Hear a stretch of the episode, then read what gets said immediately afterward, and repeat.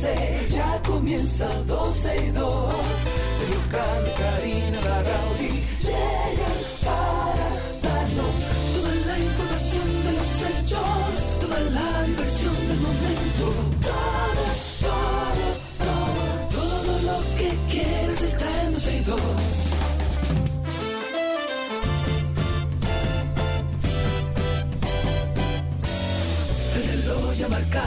12, ya comienza 12 y 2.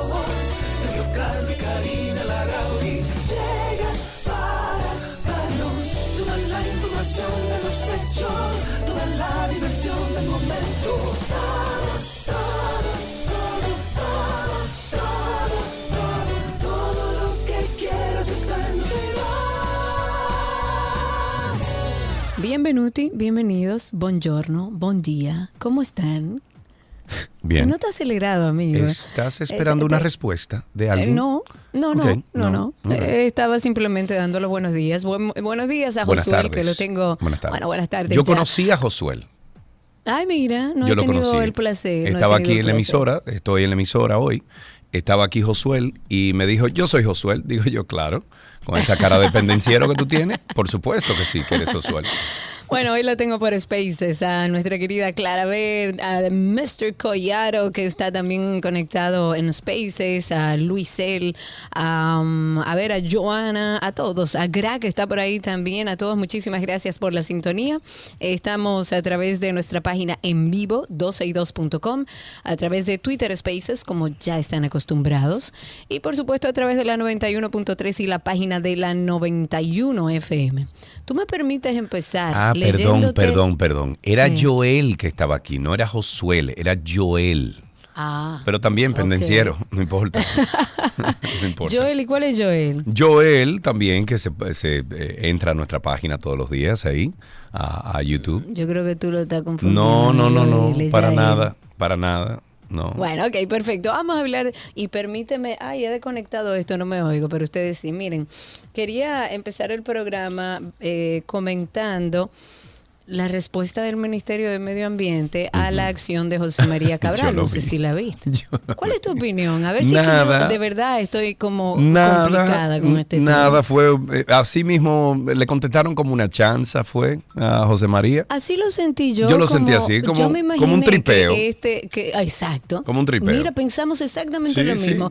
Como que ellos estaban en su oficina y dijeron, riéndose, "Ah, vamos a contestarle a José María. Exacto. Lo que ellos no saben es con quién se metieron. bueno. O sea, José María es mecha corta Sí, y loco. Sí. Entonces, no, no, no, no, no, loco e inteligente. No, no, no. Un loco inteligente, pero loco. Sí, pero loco inteligente. Eh, estoy esperando ahora la vuelta de José María, porque ellos no saben lo que han hecho. Claro. La verdad es que da mucha tristeza ver la forma en la que el Ministerio de Medio Ambiente responde a la acción de José María Cabral. Recuerden que ayer, aparte de hablar de Tumba y Quema, que es un documental que no debemos dejar de ver, está en YouTube, lo pueden buscar así mismo como Tumba y Quema, pero también hablábamos de la acción que hizo José María de bañarse en el frente del Ministerio de Medio Ambiente en Sí, el que día de todos ayer. estamos esperando la acción de Karina eh, con relación al cintillo de verde. baño, voy a ahí. no, ya le bajó, chiqui, ya le bajó.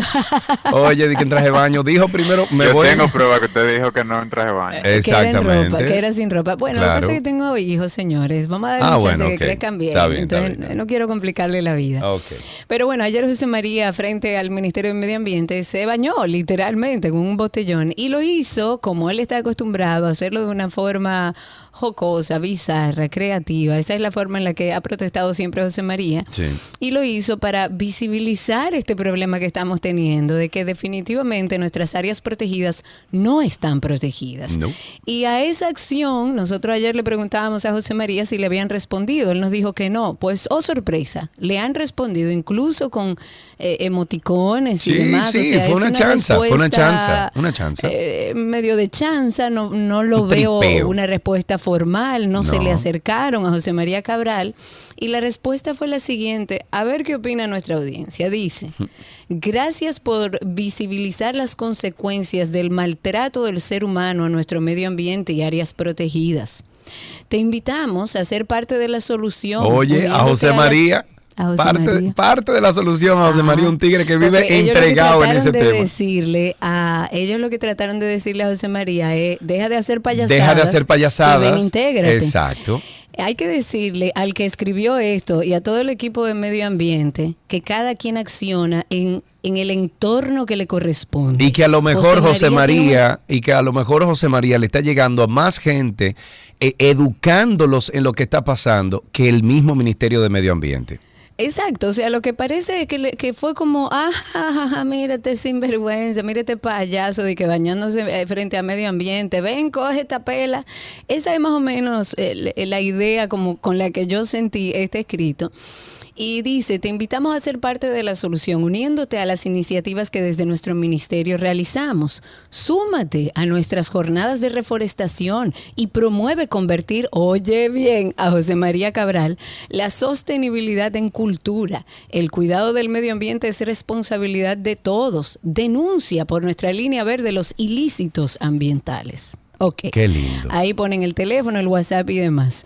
Es bueno que sepa quién escribió esto y todo el equipo de- del Ministerio de Medio Ambiente para terminar la idea, que cada quien acciona dentro del territorio que conoce. Por ejemplo, Sergio y yo no podemos ir a sentarnos al ministerio a hacer el trabajo que le corresponde a lo que trabaja en el ministerio, ¿verdad? No, no, no. Para no, nada. porque para eso pagamos impuestos y le pagamos su sueldo. Correcto.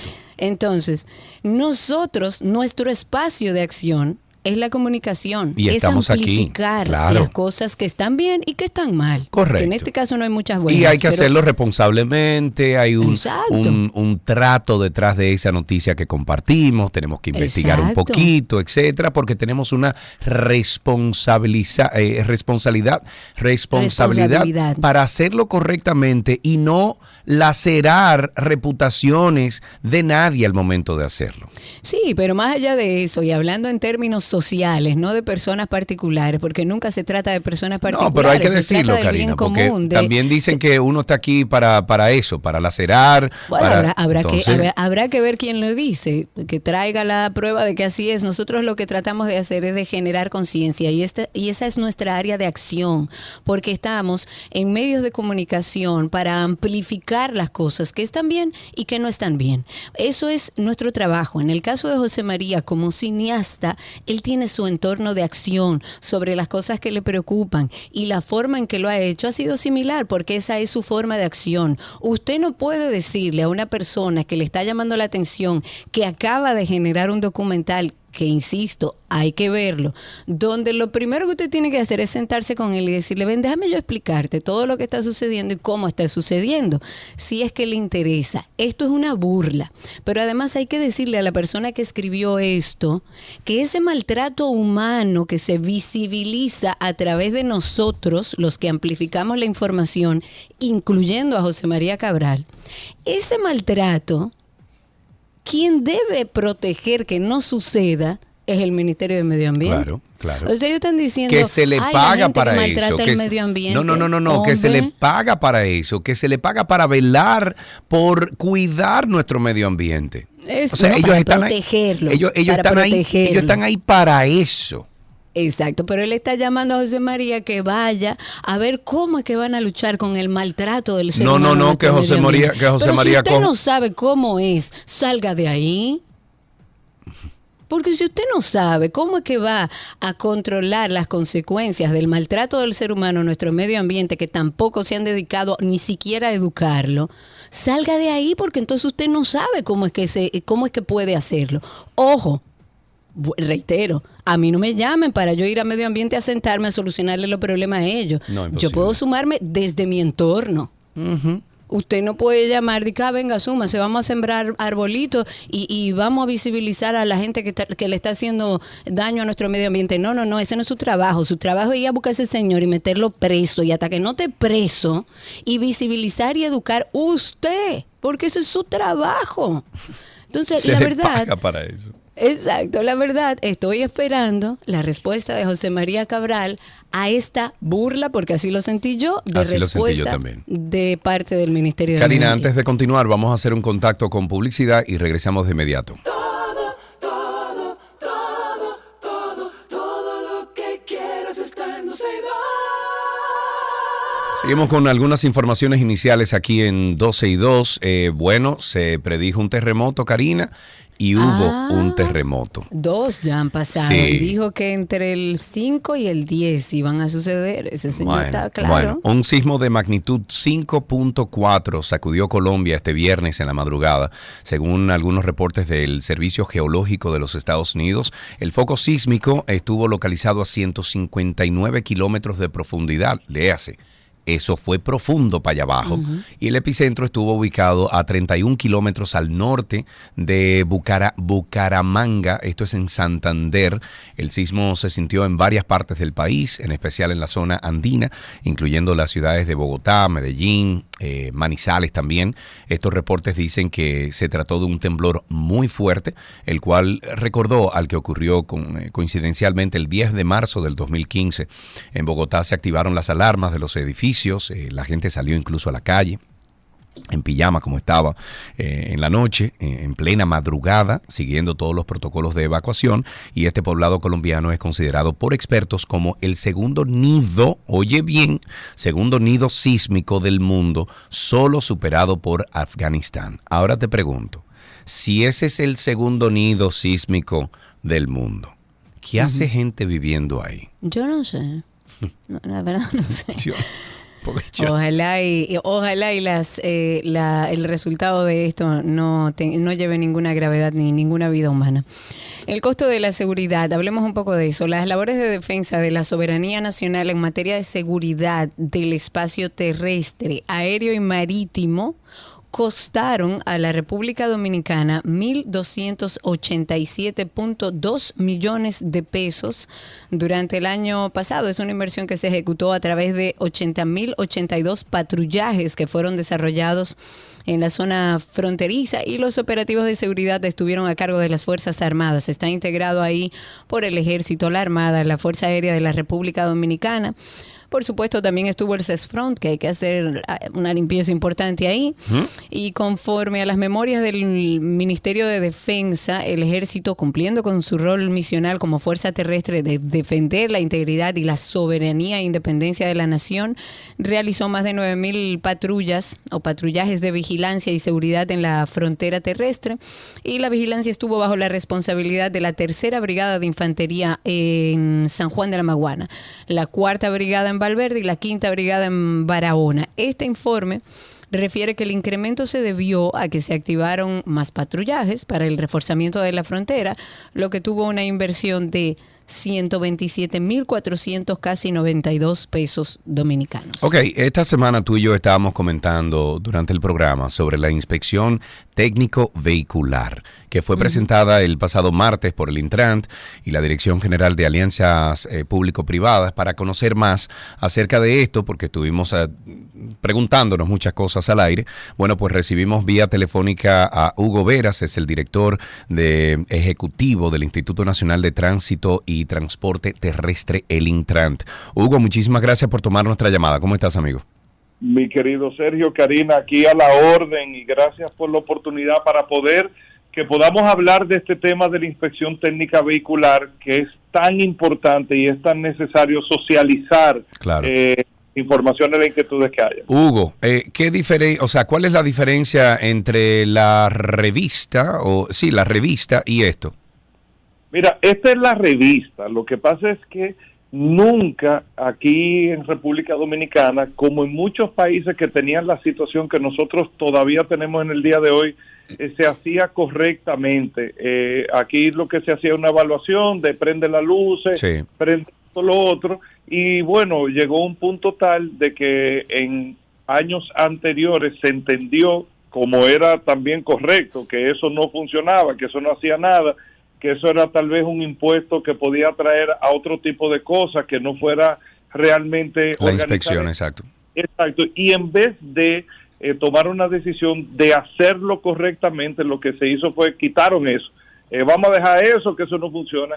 Y esas son de las cosas que no tienen en la situación que tenemos el día de hoy. Un parque vehicular que no está administrado, es un parque vehicular que para que ustedes tengan un dato, el 64% de los accidentes que ocurren en República Dominicana ocurren por fallas mecánicas entonces ya tú sabes las condiciones que tienen los vehículos en la. República Dominicana y esto es lo que se lleva a que se haga correctamente. Hugo, ¿y El- cómo, ¿y cómo tú vas a luchar entonces con los sindicatos, que son los principales, vamos a decir, eh, actores en, en- en no verificar que su vehículo está ni siquiera técnicamente preparado para salir Bueno, a la, la calle? O sea, realidad ¿cómo? es que tanto los motores como los vehículos que se utilizan para el transporte público no están en condiciones. a simple no. vista se ven que no están en condiciones, no tienen cinturones, no pueden ponerle cinturones a nadie.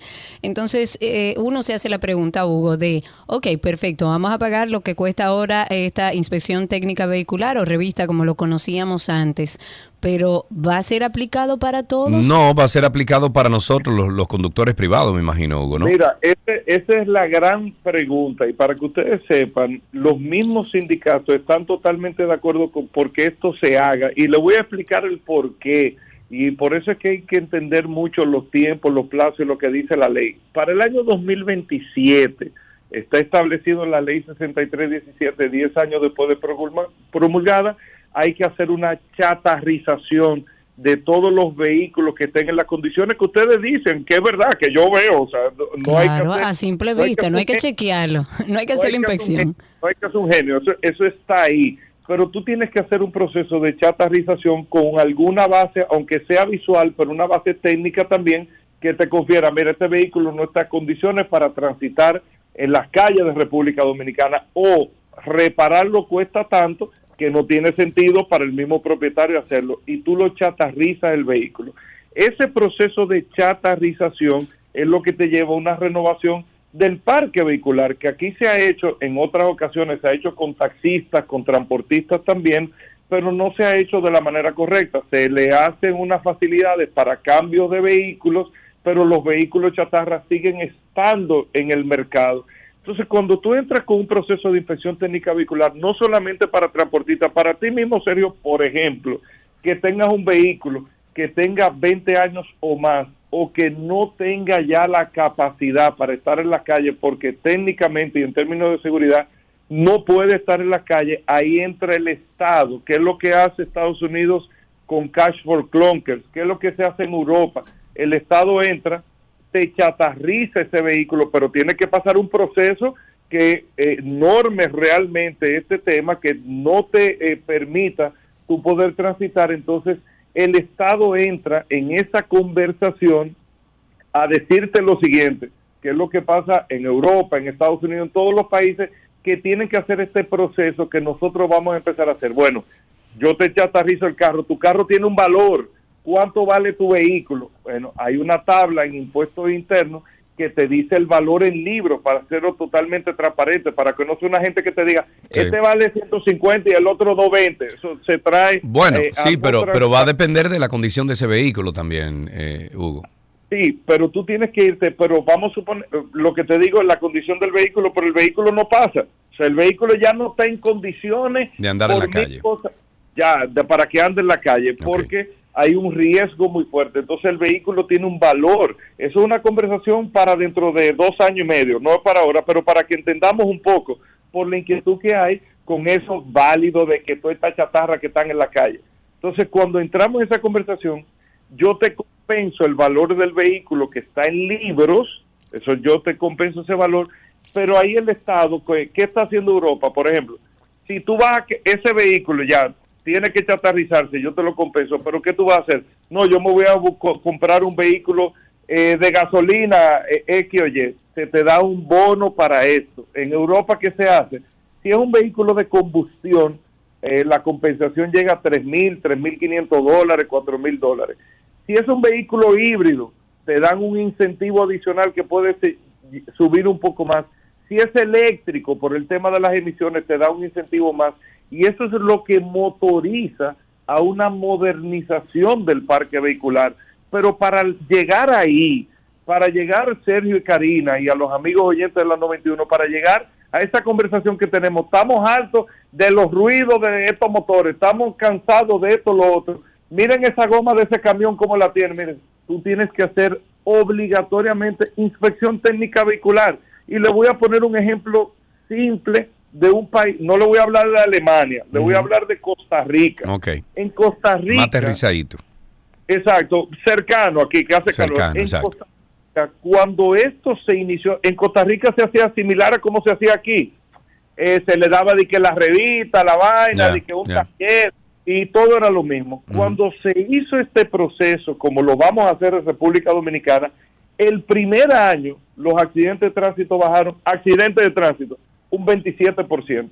Con esa inspección solamente. Y, y cómo, yo lo que no entiendo, Hugo, es cómo se va a reenforzar esto. Eh, vivimos en un país, y te he escuchado a ti mismo decirlo, que empiezan las cosas y las dejan. Eh, así es el gobierno, así somos nosotros, es la idiosincrasia del dominicano. Entonces, viejo, vamos a suponer que sí, que empieza esto de inspección técnico vehicular. ¿Cómo se va a mantener? ¿Cuáles son esos, eh, esos seguros que se le va a poner a ese proceso para que no se decalabre de nuevo y no, y no se caiga en la corrupción? Te cuento perfectamente. Número uno, si hablamos en términos de corrupción, es un tercero imparcial, por eso se hace una alianza público-privada. Hay muchas compañías en el mundo que hacen esto. En Estados Unidos es un tercero imparcial. En No Estados puede- Unidos yo, yo voy a mi inspección de mi carro una vez al año y puede ser en cualquier taller que esté certificado. Ellos, eh, incluso yo pago el asunto, ellos le mandan esa información directamente al DMV, al, al, eh, vamos a suponer, el, el Intran de allá. Exactamente. Claro. Que Entonces, de ahí te sale Sergio hasta el Carfax, sale de ahí. Todo, todo. Claro. En Alemania es así, tú vas a un tercero imparcial. En Costa Rica vas a un tercero imparcial. En Chile, en Argentina, en todos los países. Bueno, sí, pero, pero yo lo que no entiendo es cómo se va a lograr aquí, Hugo, porque que, y no, y no, óyeme, y no estoy tratando de ser negativo, eh, tú no, sabes no, que yo soy medio nube negra, lo que pasa es que hemos visto tantos intentos de tantas cosas buenas que se Sí. quieren aplicar, que al final la empiezan, se buscan un dinero y lo sueltan.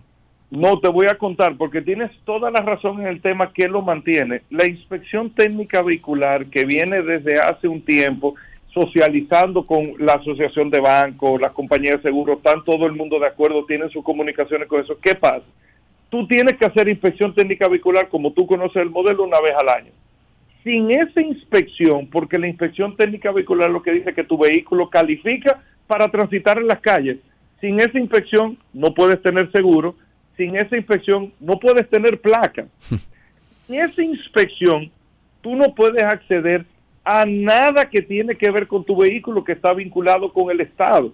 Entonces automáticamente tú atas eh, casi obligatoriamente que tú tienes que tener tu vehículo inspeccionado para que tú puedas acceder entonces a poder tener la placa de que es el derecho a tránsito, a poder tener el tema del seguro también en tu vehículo que es obligatorio por ley y eso es lo que te va, Sergio, garantizando que tú eh, en el parque vehicular tú puedas tener eh, conferido ese tema. Entonces, Hugo, eh, para finalizar, dos cosas. ¿Cuál va a ser la tarifa de esta inspección técnica vehicular? ¿Se hará una vez al año? Eh, esto adicional a lo que sería el pago del marbete. ¿De cuánto estamos Sí. hablando? La, la tarifa está establecida, todavía no oficializada, pero yo no me voy a poner aquí a decirle algo que yo sé que va más o menos entre 1.800 pesos, 2.000 pesos, carro, jipete y todo eso. Y dependiendo del tipo de vehículo, por ejemplo, las motocicletas, se está, no está definida, pero se está hablando de unos 600 pesos más o menos. eh, por ahí es que estaría la tarifa. Entre eso, tenemos un, una irresponsabilidad, por ejemplo, de eh, lamentablemente un gremio o el que representa un gremio que está hablando hasta de 15 mil pesos. ¿Tú El entiendes? Yo- Sí, eso es una locura. mío. salió Eso eso. se sabe que es Yo mentira. no sé pues, de dónde diantre salió eso porque eso es una locura, ¿tú entiendes? Pero eso es la irresponsabilidad de tú sabes que Entonces, entonces déjame hacerte una pregunta. Al año vamos a tener que pagar nosotros marbete, que son los 6 mil o 5 mil pesos de placa. Depende del No, vehículo en 2.000 ese pesos, caso. 2.000. Bueno, depende del, del vehículo. Depende del vehículo. Entonces, aparte de eso, vamos a tener que pagar la inspección, que serían unos, perdón, unos 3 mil, ¿verdad? Eh, no, 2.000, 1.800. 1.800, ponle 2.000, ponle 2.000. O sea que al año tenemos que buscar, al año tenemos que buscar aparte de, de todo lo que gastamos en todo, tenemos que buscar también, pon tus 5 mil eh, o 4 mil pesos Exacto. extra. Vamos a ponerlo por, e- por, e- en este sentido, Sergio. O sea, nosotros lo que tenemos que ver es lo siguiente, y este es el escenario de República Dominicana, esa es la realidad. La, la realidad que tenemos nosotros es la siguiente. Estamos, se están muriendo más de 3.000 personas por accidentes de tránsito, el 64% es por desperfecto mecánico que ocurre el accidente. Ujú. Más de 100 mil accidentes ocurren cada año en la República Dominicana. El 2.2% del Producto Interno Bruto, que nosotros peleamos por el 4% por la educación, se van en accidentes de tránsito. Eso no se trabaja de que con operativos, con programas, eso se trabaja con las soluciones reales y súper concretas que hay. Y a mí Y me parece muy bien. Ah, Óyeme, a mí me parece muy bien eh, esta la- iniciativa. La conversación, Karina, perdón, es queremos cambiar el país, que se resuelva el tema. Entonces, ¿qué te trae de positivo, serio? Para que no lo veamos totalmente de acuerdo, ¿eh? Con el tema de que, bueno, pero es que voy a gastar dos mil pesos más. Pero, ¿qué te dicen las aseguradoras? Entrevistan a la aseguradora. ¿Por qué el seguro de República Dominicana es tan caro versus otros países? Por el riesgo. Las aseguradoras lo que aseguran es riesgo. A medida de que tú desciendes la cantidad de accidentes de tránsito que hay, tú estás deci- de- decidiendo el factor riesgo. No lo está diciendo Hugo, te lo dice la aseguradora y automáticamente esos dos mil pesos más, voy a poner un ejemplo, se pueden, se traducen en cinco mil pesos menos de seguro cuando tú crees un medio ambiente más seguro para transitar. La competitividad del país. ¿Tú sabes cuánto nosotros gastamos como país con ese accidente de Punta Cana lamentable? Eso es falta de inspección. Eh, señores, el año pasado, para poner un ejemplo, que Dios nos libre a todos nosotros que estamos aquí, a todos los que nos están escuchando, a un camión se le fueron los frenos y batió a una guagua llena de niños que iba a una liga o terminaron un juego. O sea, esa es la realidad que nosotros estamos viviendo, porque aquí lamentablemente, históricamente, hemos sido irresponsables en afrontar y en hacer las cosas que se tienen que hacer para que esto cambie realmente. Yo estoy de acuerdo contigo, estoy de acuerdo con esta iniciativa. Espero y ruego que sea una iniciativa que no vuelva a excluir de la norma a todo lo que tiene que ver con vehículos No públicos y con motores. Entonces te hago una pregunta, primo. El Ni siquiera vehículos del gobierno. A to- es no, que no, ninguno, ninguno. Lo que pasa es que para nadie es un secreto que la mayor chatarra que hay en el país tiene que ver con vehículos de transporte público, la mayor cantidad. Ahora yo te hago una pregunta, primo. Estoy de acuerdo con esto, con esta iniciativa y creo que sí que hay que empezar por algún lado. Pero yo te hago una pregunta. ¿Cuál es el porcentaje de accidentes de tránsito relacionados con motores? Porque hasta donde tengo entendido es el porcentaje más alto Sí, con- el- relacionado para- a accidentes. es- está por encima, no, no accidentes solamente, los muertos. Claro, no y la cantidad de dinero que se gasta en salud pública Exacto. para atender a esos motoristas en medio de, de que, que Es están dentro de un accidente. Entonces yo te hago una pregunta, Hugo.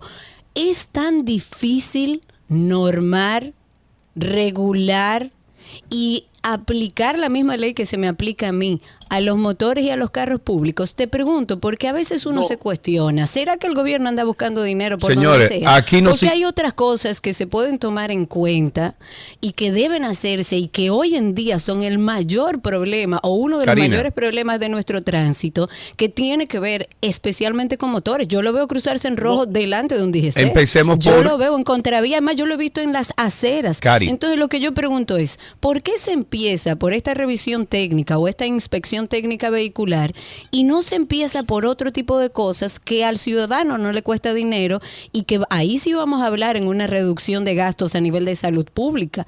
Porque que, la mayor cantidad de accidentes hay un motor re- relacionado y no tienen una sola norma. No, no, no solamente eso, y te doy la palabra, Hugo, un segundito, Sí. pero aquí en República Dominicana, tú montarte en un motor no conlleva unas, unas pruebas, tú no tienes que ir a, ver- a un sitio a que te, te prueben, te hagan un test para, para saber si tú puedes manejar ese motor y para saber si tú sabes lo que significa el rojo, el verde, el amarillo, el- el- los símbolos que andan en la calle de, de señalización. Aquí no hay eso en este país. Entonces, ¿Por qué se empieza Sergio, por inspección porque tú te- técnica y no por eso? Tú, tú tienes razón, Sergio, y ahí te explico, Karina. Mira, es que la inspección técnica número uno es el gran filtro de todo, de absolutamente todo. pero se van a hacer con los motores también.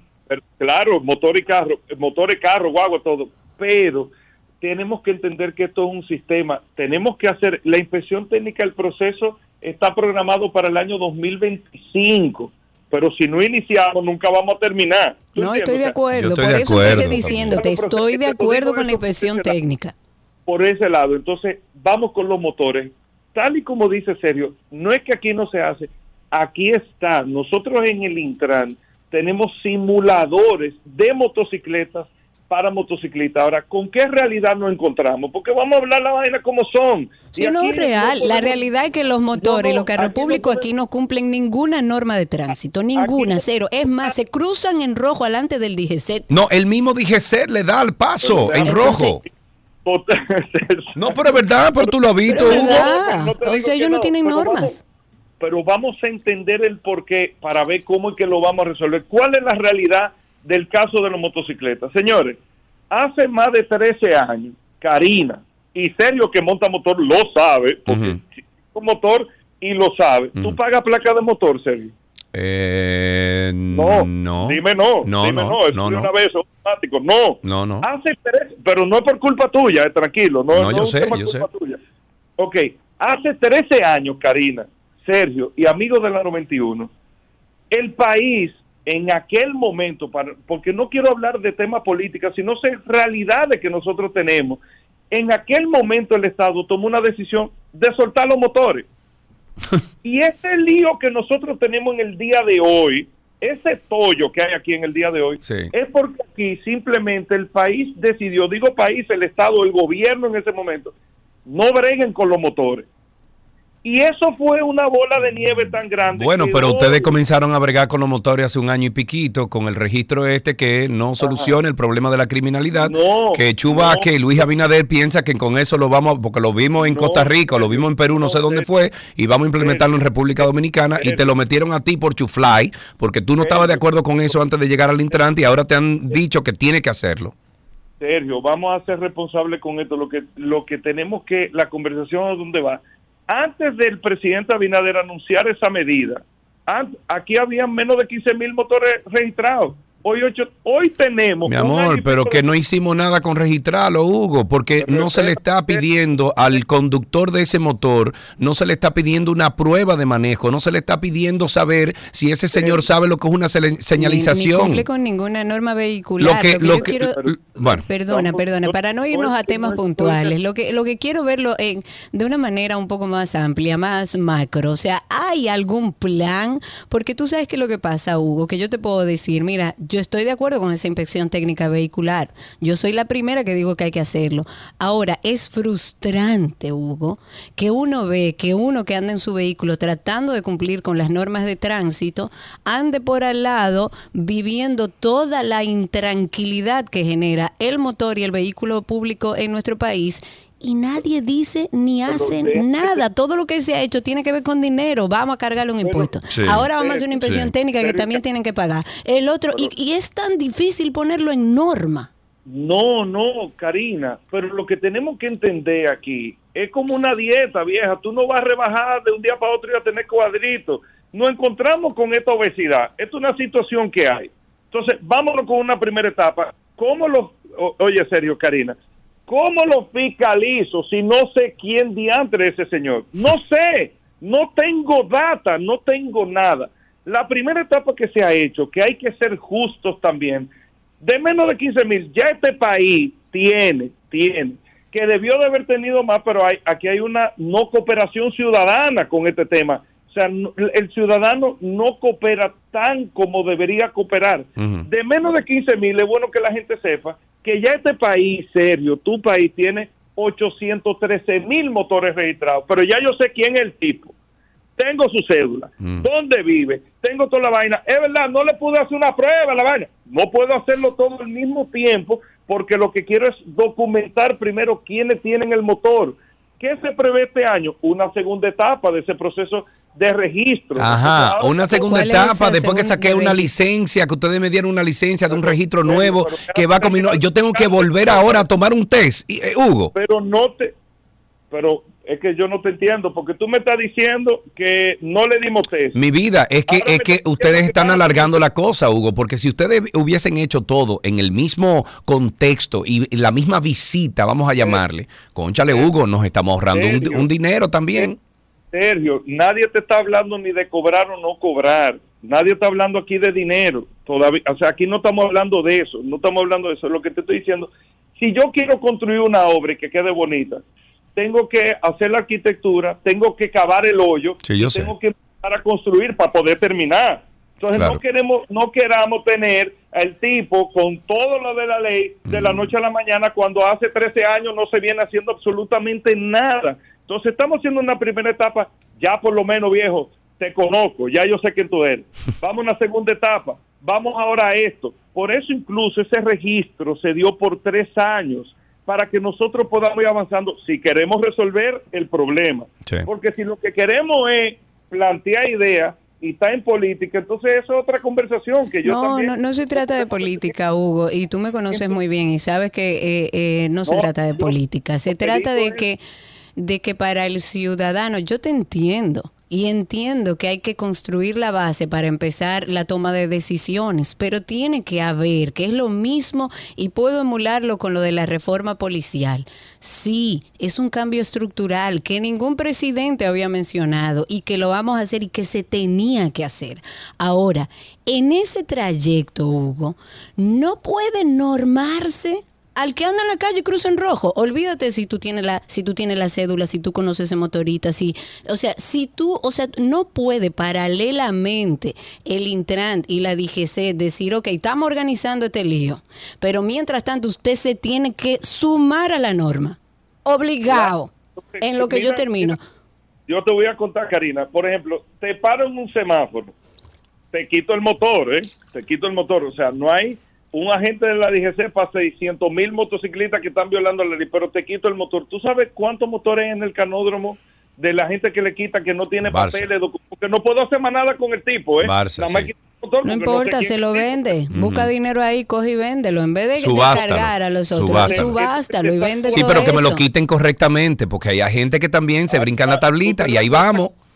¿Tú te das cuenta, Karina? Entonces, que me lo quiten correctamente. ¿Cómo Ah. te lo quito correctamente? Papi, porque hay agentes, eh, porque hay evidencia de agentes que lo que quieren es buscar lo suyo, Hugo, y van a llegar hasta las últimas consecuencias para eso eso. ya- eso Inclu- son no, no, incluso cuando el conductor está no en su en deber. de Perdón, perdón. uno. Incluso cuando el conductor está en su deber, Karina, lo han hecho. y así Bueno, no se puede ya avanzar. Son, ya esos son particularidades que hay que trabajarla desde adentro. Ya, Ahora, lo que lo eso, que da, ¿qué perdón, te- Hugo. ¿Qué te quiero decir con esto? ¿A dónde te voy, Karina? Por ejemplo, estamos trabajando estructuralmente y estamos trabajando con mucha tecnología. Mira, ahora mismo, el, para el distrito y Gran Santo Domingo está el proceso de todo el sistema de tráfico, que es lo que le llamamos semáforo inteligente. ¿Qué tiene este el proceso en particular? Con eso que tú dices, la fiscalización, porque tú no puedes tener para mil gente que están violando la ley eh, eh, un tigre como un pulpo. Se están contratando mil, se me olvida la cantidad de las cámaras que van a estar en, en el sistema. ¿Qué viene después de este proceso? El tema de la fotomulta. Ahora, Sergio y Karina, ¿cómo le tiro una fotomulta a un motor si no sé ni siquiera el nombre de quién está registrado? No, cono- no tengo nada. Entonces, el sistema no va a funcionar. Entonces, fíjense cómo nosotros vamos como gobierno, siendo responsables, llevando una secuencia de construcción para que al final podamos tener un resultado positivo, pero si no arrancamos, nunca vamos a terminar. ¿Entiendes? Entonces, todo esto va con una secuencia de lo que dice y establece la 6317, que es la ley que está correctísima también. Pero hemos tomado, y ahí me disculpan eh, con todo lo que podamos decir y todo, y no pido disculpas en el sentido eh, político, sino para el que no le guste, el presidente Luis Abinader lo que está asumiendo es la responsabilidad de hacer lo que se tiene que hacer para que en la posterioridad nosotros podamos ver un resultado. Si no, todo esto va a ser operativo, Claro. teoría, Y maquillaje también, y muchos titulares. vaina, Hugo. Para finalizar, gracias por estos momentos. Sabíamos que era un poquito más corto, se extendió, te lo agradecemos, pero una última pregunta, que tengo como cinco años preguntándote lo mismo. ¿Cuándo que vamos a cambiar la calle? Las grandes Mira, avenidas, las grandes avenidas. La, la Churchill la Lincoln me entregan la microsimulación, me la entregaron en enero, hay unos ajustes y la- el día 20 de marzo ahora me la entregan ya formalmente y esa, eso va a ser un palo. Ustedes ven los números. No, no, yo estoy esperando, yo estoy esperando, porque es que la verdad esto se ha hablado mu- hace muchos años. Vamos. Y la rotonda de Arroyo. Sí. Hondo, Hugo, ¿cuándo? Vamos, y mira, la rotonda, tenemos un tema de invasores, Karina, que por eso no hemos arrancado, pero ya estamos con Dios delante. No te voy a decir pronto, pero están los fondos, el presidente lo aprobó con Carolina, está todo listo, pero hay un tema de unos invasores que tenemos que resolverlo y ya. Perfecto, Hugo, muchísimas gracias. yo hablo eh. claro para no No, cuento yo lo sé. Bueno, yo lo sé, abrazo. Hugo, yo lo sé. Un abrazo Gracias, grande. Hugo. Un abrazo. La realidad es que Hugo está tratando de hacerlo bien. Sabemos que organizar una casa que estaba vuelta a un un lío, es un desastre lío. es un problema, pero yo sigo insistiendo en que mientras hacemos los cambios estructurales, tenemos que darle calidad de vida mientras tanto a los dominicanos y a los ciudadanos. Y el tema tránsito resta de la calidad de vida, pero sobre todo resta cuando tú ves que tú tratas de cumplir con la ley de tránsito y hay otro que está delante tuyo, que se cruza en rojo, que va en no contravía, pasa que la gente del DGC no le hace No nada. Entonces nada. es frustrante. Debe existir una forma en la que podamos combinar cambios estructurales, pero tener proyectos a corto plazo que reforzar lo vayan dándole no, y reforzar lo que tenemos. tranquilidad. Es refor- Claro. reforzar lo que tenemos hoy en día. Eh, Claro. Ese fue una conversación bastante inter- esa fue una, una conversación bastante interesante con Hugo Veras, director ejecutivo del Instituto Nacional de Tránsito y Transporte Terrestre. Ya regresamos con más. Quieres está en 262.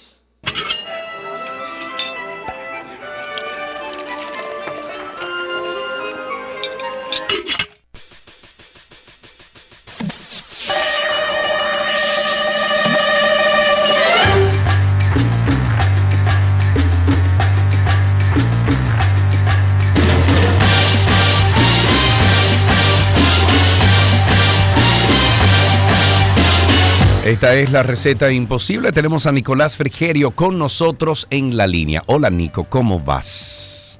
Muy bien, ¿y ustedes? Muy bien, muy bien. Oye, qué, Qué bueno. qué cuánime suena él. Qué voz, qué voz, Qué la voz. voz de Nicolás Frigerio. Muy bien, vamos a terminar esta semana de papas junto a nuestro querido Nicolás Frigerio. Nico, ¿hoy qué preparamos? Me, me equivoqué de profesión, quizás. puede ser, puede ser. Cansado, amanecido. Sí, ¿no? Sí, a ver, si hubiera sabido esto a los 12 años, me hubiese enfocado, quizás, pero, pero bueno. Ya De- descubrí- No, ya está, ya a esta descubrimos altura. que sí, con 37 no, está complicado. No, no, empecé- no, no está complicado. Digo, se puede, ¿eh? pero está Sí, complicado. sí, sí, sí, sí, sí, Nico, sí, ¿qué sí. preparamos hoy junto a ti con papa?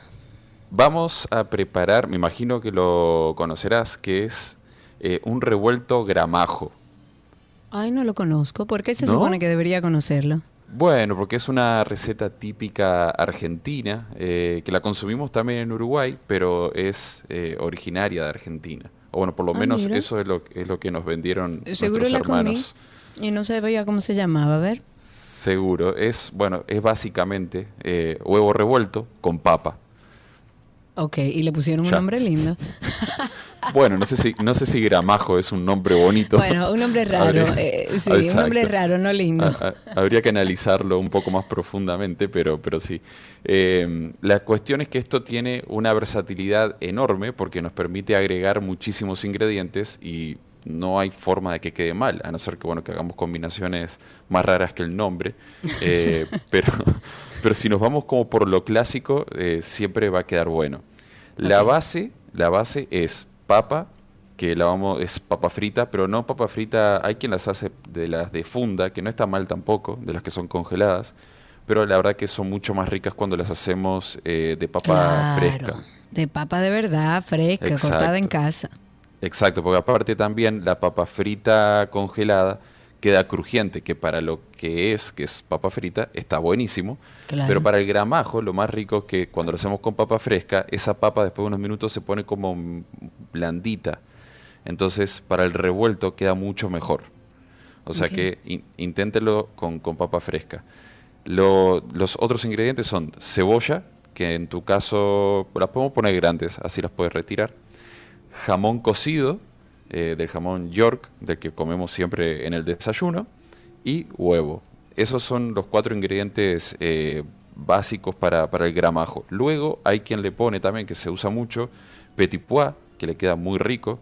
Eh, otras- otros le ponen ajo, le ponen algún tipo de chorizo, pancheta. Bueno, ya ahí eh, pueden Ponga a volar su imaginación. Sí, sí, sí. Yo me imagino también por arriba, para poner un poco más criollo, esto es una exageración, pero un poquito de chicharrón ahí bien crujiente no le, no le va mal. Pero bueno, va- vamos, vamos con la preparación eh, básica. Lo que vamos a hacer con la cebolla, la vamos a cortar en dados, pueden ser medianitos, que no sean demasiado pequeños.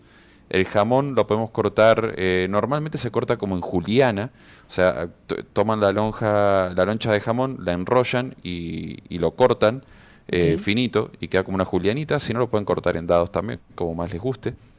Las papas lo que vamos a hacer es, las vamos a pelar o no, eso ya es a gusto personal, y las vamos a cortar eh, en bastones finitos también, que no sean demasiado gruesos. Esto para que se cocinen eh, bien rápido y además, como les decía, se pongan un poco blanditas. Entonces, lo primero es, vamos a cortar las papas, como les decía, y las vamos a freír en abundante aceite bien caliente. Cuando ya toman color bien doradito, las retiramos, las, pa- las pasamos, las ponemos en un papel absorbente y les ponemos un poquito de sal. No demasiado porque luego el resto de la preparación llevará sal también. Por otro lado, vamos a, tenemos la cebolla cortada y el jamón. A mí particularmente me gusta eh, cocinar los dos ingredientes juntos al mismo tiempo para que el, el jamón también se ponga doradito. Eh, pero si no les gusta esto, pues lo que van a hacer es agregan, vamos a saltear primero la cebolla con un poquito de, de aceite. Cuando comienza a, eh, a transparentar, ahí agregamos el jamón y lo cocinamos hasta que la cebolla comience a tomar color eh, apenas doradito. Como les decía, a mí me gusta agregar todo de inicio para que el jamón también se ponga bien, bien doradito. Eso como que le da un saladito ahí bien rico. Sí, más rico. En este punto lo que hacemos es agregamos las papas a esta preparación y agregamos, dependiendo de la cantidad que estemos eh, preparando, vamos a agregar los huevos eh, un poco batidos, eh, como si fuésemos a hacer huevo revuelto. Y ahí, literal, igual que el huevo revuelto, pues nada, empezamos a, mover un poco el sartén, exacto. A mí me gusta que quede jugoso, si les gusta que quede bien cocido, pues lo cocinan dos o tres minutitos, ajustan de sal, un poquito de porro fino picadito o perejil, servimos y listo. Y listo, ahí tienen una receta imposible porque no está en nuestra página, pero como siempre, Nico el Chefo está en redes sociales, así mismo, como Nico el Chefo. Nico, muchísimas gracias. A ustedes, buen fin de semana. Igual para ti siempre un placer tenerte con nosotros, a pesar de que no mandes la receta. Ya. O sea que no le No, no, no. quiero, Nico, te quiero, te No, quiero. no. al principio, al final. Ahí, Traté, ahí. hice, eh. de verdad hice el esfuerzo, pero no pude. Nicolás Frigerio está en redes sociales como Nico el Chefo, a través de nuestras redes también. Cualquier pregunta, 12 y 2. Y hasta aquí nuestra receta del día.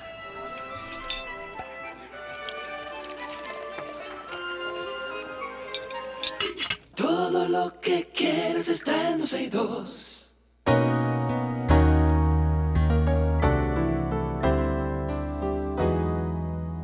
Estamos en nuestro segmento de medicina, hacemos un recuento de las cosas importantes que están pasando durante una semana eh, en cuestiones de, de salud, en cuestiones de, de epidemia, etcétera. Esto le llega a ustedes gracias a Farmacias Carol. Con Carol cerca te sentirás más tranquilo y para eso conectamos con nuestra queridísima doctora Yori A. Roque Jiménez. De Infecto Team es infectóloga e internista y siempre nos mantiene al tanto de todo lo que pasa en el mundo de la medicina. Doctora, ¿cómo está usted? Buenas tardes. Buenas tardes, yo muy bien por aquí. ¿Ustedes cómo están? Estamos vivos, doctora, estamos vivos, eso es lo importante. Vamos a empezar Con entonces. estos virus y todas estas cosas. Bueno, esta semana se celebró el Día de la Concienciación sobre el virus del papiloma humano. Es bueno recordar porque es importante tenerlo en cuenta y la doctora Yori Roque nos va a explicar por qué. Mira, básicamente por el hecho de que este es la causa número uno de cáncer del cuello uterino y para evitar esto contamos con una vacuna.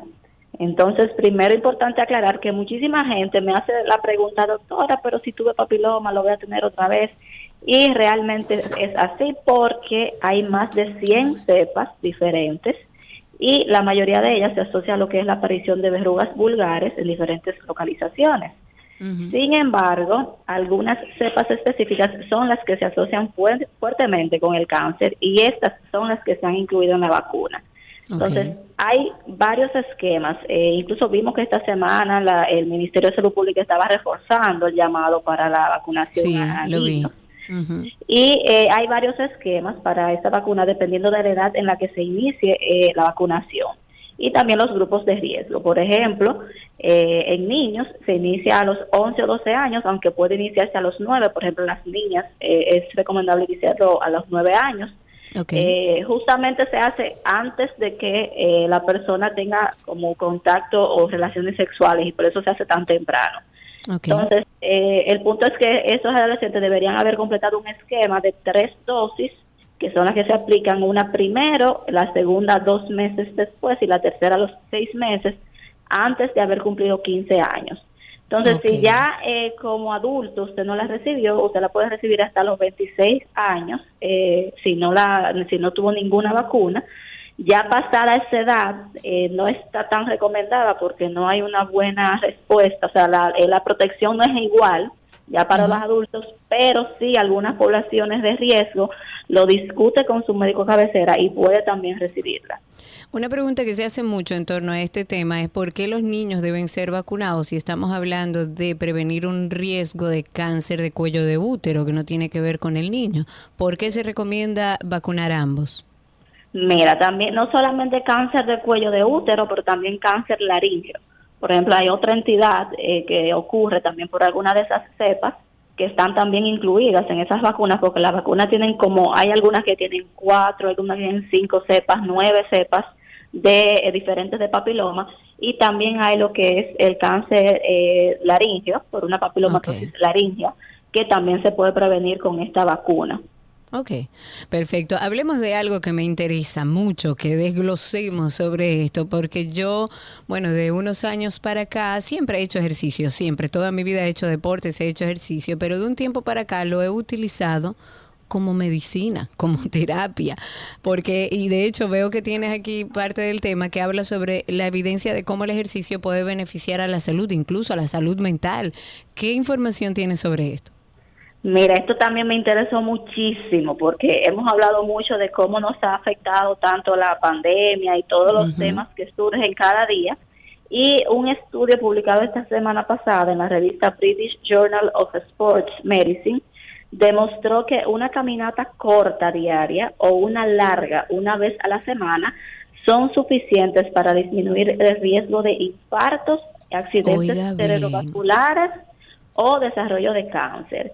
Entonces, muy interesante, fíjate, los resultados evidenciaron que 75 minutos de ejercicio a la semana redujo el riesgo de infartos cardíacos en un 17%, y el riesgo de cáncer en un 7%. Esto supone como que a diario 10 a 11 minutos, o sea que no es una hora ni dos horas. claro, o tres veces a la semana, 20 minutos, media hora. Exactamente. Además, sí, ellos también demostraron que cuando se duplica este tiempo a la semana, es decir, 150 minutos, redujo el riesgo de muerte por cualquier causa en un 16%. Ellos tomaron en cuenta, como dije, no una hora de ejercicio ni nada, sino una caminata leve, normal por 10 a Señores, una caminata, salir a pasear a su perro 15, 20 minutos alrededor de su casa, ya con eso usted tiene todos los días el ejercicio que necesita para conservar una salud y para conservar salud. Pero además de eso, yo agrego, Yori, que para temas de salud mental el, el, ejercicio es indispensable. Es una medicina para aquellos que estén viviendo a lo mejor un tema de salud mental. Es imprescindible que haga ejercicio y a lo mejor tú encuentras algo por ahí. Así es. Claro, y algo eh, relacionado al estrés y las funciones cognitivas que nos traías justamente hablando de salud mental. Mira, también muy interesante. Eh, ya del estrés se conoce que aumenta el riesgo de accidentes cerebrovasculares, eso es lo que la gente le dice los derrames, disminuye la respuesta inmune y otras muchas otras eh, cosas más pero además hace que las personas adquieran también hábitos no saludables, o que la gente estresada comienza a fumar, eh, poca actividad física, el alcoholismo, etcétera. Y en un estudio publicado en Llama Network Open encontró que las personas con niveles elevados de estrés son más propensos a experimentar una disminución en las funciones cognitivas. Dígase que afecta su capacidad para recordar, concentrarse y aprender nuevas cosas. Es así. Este estudio demostró que los participantes con niveles elevados de estrés eran más propensos a tener factores de riesgo no controlados para enfermedad cardiovascular, así como por ese estilo de vida, sea, en cuanto a la actividad física. Ellos eh, ajustaron varios factores de riesgo, o sea, varios factores físicos, y eh, las personas estresadas tenían un riesgo 37%, o sea, 37 veces mayor de tener disminución de las funciones cognitivas que yo mencionaba. Yo inmediatamente le mandé eso a mi esposo, porque mi esposo vive estresado. Y dije, mira, mira porque se te olvidan las cosas a veces. Exacto, exactamente. Pero yo no te puedo dejar ir, Yori, sin que tú me dejes, aunque sea una herramienta de cómo disminuir el estrés. Pues mira, esto también eh, es bueno y me dio mucho dolor de cabeza porque también eh, se trata de un estudio que revisé, que fue eh, se presentó en el Congreso Americano de, la, Sociedad Americana de Cardiología y definitivamente dormir mejor. Este estudio indispensable. se presentó Mira, eh, realmente te voy a decir por qué es un dolor de cabeza. Ese estudio se presentó el jueves en esa reunión y analizó la información de unas 172 mil personas que respondieron cuestionarios sobre sus hábitos de sueño entre 2013 y 2018. Allí se encontró que seguir cinco hábitos agregó, oye esto, cinco años de vida a la expectativa de hombres, a la expectativa de vida, y casi 2.5 a mujeres pero escucha los hábitos, eh, dormirse fácilmente, mantenerse dormido. Ya, ahí, dormirse fácilmente, ya ahí hay problema. Empezamos. Entonces, eh, mantenerse dormido toda la noche, imagínate yo que me tengo que levantar porque la niña se levanta, eh, lograr dormir por 7 a 8 horas, levantarse descansado, un mínimo, o sea, por ellos dicen que tú puedes de los 7 días, solamente dos días no amanecer como descansado, que los otros 5 días debes levantarte eh, sintiendo que descansaste y que todo esto se logre sin utilizar medicamentos para dormir. Y Cada participante se le colocó un puntaje de acuerdo a cuántos hábitos refirieron y en comparación a los individuos que tenían ninguno de estos hábitos, aquellos que tenían los cinco fueron 30% menos propensos a morir por cualquier causa. 21%. Eso no lo mata a nadie. No, eso no lo mata a nadie. 21% menos propensos a morir por causas cardiovasculares, 19% menos riesgo de cáncer y 40% menos riesgo de morir de otras causas diferentes de enfermedades cardiovasculares o cáncer. Un especialista de sueño que no estuvo involucrado en este estudio sí comentó que no solo se trata de la calidad y la cantidad de sueño, sino también de la regularidad con la que se tiene ese buen sueño cada noche. Mi esposo, yo le comentaba a mi esposo y mi esposo me dice, mira, esos son las, la gente que vive en los campitos en Estados Unidos o en los campos muy relajados. Señores, tenemos pues todo que irnos por una montaña. Pero no, no, sé, no sé si a ustedes, eh, o sea, a usted le pasa, pero cuando yo me voy, por ejemplo, a la montaña y ya está cayendo la tarde a las 7, 6 y media de la tarde, de, de la tarde, ya a las 8 de la noche mi cuerpo se quiere ir a acostar y yo veo el reloj, yo digo, venga, pero son, las 8 y ¿qué, qué es lo que pasa? Estás en un entorno que te permite estar en el aquí y el ahora y por supuesto que tus funciones biológicas están de manera adecuada funcionando. Doctora, muchísimas gracias. Yo voy a terminar este segmento de medicina con el con la promo de un episodio que hicimos justamente sobre el sueño, porque a veces nos han vendido la idea de que mientras más productivo, más trabajas y más cosas tú tienes al día, mejor ser humano, mejor profesional y mejor persona eres. Pero llevamos una rueda tan rápida que apenas dormimos. Hay gente que no le da importancia a dormir y tal como estaba diciendo eh, Jory Roque y como, y como ya se ha dicho muchísimas veces, dormir es imprescindible. Imprescindible. Imprescindible. Jory, muchísimas gracias, muchísimas gracias. Gracias a ustedes siempre. Hasta Un abrazo grande y los voy a dejar con esta promo de, de, uno de nuestros episodios en Karina y Sergio After Dark, que pueden conseguirlo en nuestro podcast en cualquiera de las plataformas de podcast. Y hoy, Karina Larrauri, tenemos un tema que va a llegar, yo creo que a lo más profundo de nuestro ser. A cualquier persona que esté padeciendo lo que Sergio y yo padecemos hace bastante tiempo. Falta de sueño, señores. Porque entendemos que es que el sueño es necesario para vivir. Es una función vital. Es necesaria para que todo el organismo y todos nuestros órganos funcionen correctamente. Podemos colapsar, señores, si no nos preocupamos por algo que es esencial y se lo digo con conocimiento de causa hay que descansar. Para que emocionalmente estemos bien, para que cognitivamente estemos bien, podamos tomar decisiones, para que nuestro sistema inmunitario funcione. Las hormonas se descabalan cuando dormimos mal. Karina y Sergio, After Dark. Karina y Sergio After Dark está en todas las plataformas de podcast. Nos buscan como Karina Larrauri Podcast o Sergio Carlo Podcast. Hasta aquí, Medicina en 12 y 2.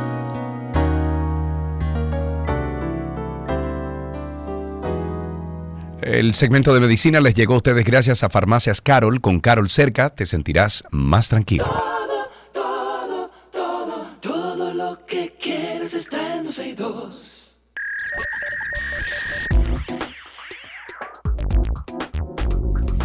Vámonos con unas informaciones de lo mejor de la web y tengo que Spotify anunció un rediseño en la plataforma para centrarse en imágenes y un desplazamiento vertical. Esto así generando un conjunto de portadas de álbumes en el feed. En los últimos años incluso la plataforma ha implementado nuevos servicios como podcast, eh, audiolibros y audios en, en vivo incluso. Entonces habrá más opciones en la pantalla con base en una imagen. Por ejemplo, se recomendará en el mismo punto un podcast de video de, producción automática al que se puede acceder con un toque o habría una foto grande al estilo de Instagram. para contar más, eh, eh, más sobre una lista de reproducción. Además, habrá nuevos elementos sobre, por ejemplo, como música, podcast y programas, en el que se accederá a un feed de desplazamiento vertical que se parece más a Instagram Stories o a TikTok. Creo que van a dañar Spotify. Eso es lo único que pienso. Bueno, vamos a hablar de YouTube. Para todos los youtubers, la publicidad en YouTube tendrá un cambio en los próximos meses y esto debido a la eliminación de un formato de anuncio que se pone sobre los videos. Eh, se llama overlay o banner superpuesto. Pues este tipo de publicidad, de publicidad es la que suele aparecer durante eh, la reproducción de cualquier video que estemos viendo sin afectar su reproducción, ubicando como, como un banner en la parte inferior que tiene un fondo transparente y un anuncio que solamente utiliza texto, pero con la opción de poner links para que podamos acceder a los productos o servicios que se pautan ahí. Pero además, los usuarios siempre tenían la posibilidad de cerrar esa ventanita flotante, daba una breguita así, pero se, pueda, que se podía quitar y se puede quitar, a diferencia de las pausas comerciales que detienen el video y tienen una duración predeterminada que en, en algunas ocasiones no se puede ni siquiera omitir. O sea, hay que verlo. A través de su blog oficial, ya esta plataforma confirmó que desde el 6 de abril de este año se va a eliminar ese formato para, eh, dicen ellos, mejorar la experiencia del espectador y cambiar el compromiso a formatos de anuncios de mayor rendimiento, eh, tanto en computadoras de escritorio como en dispositivos móviles. Mm, Yo sigo pensando lo de Spotify y la verdad que lo van a complicar.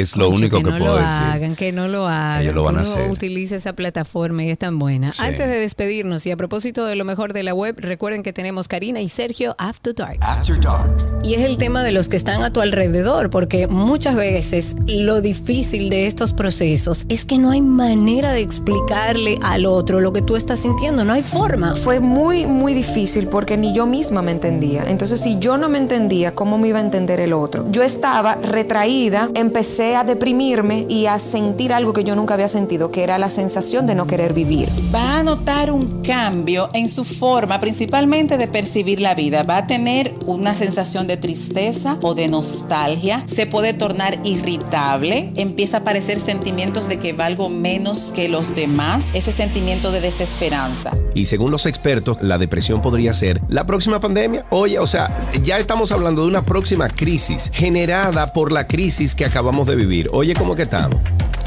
Karina y Sergio, After Dark.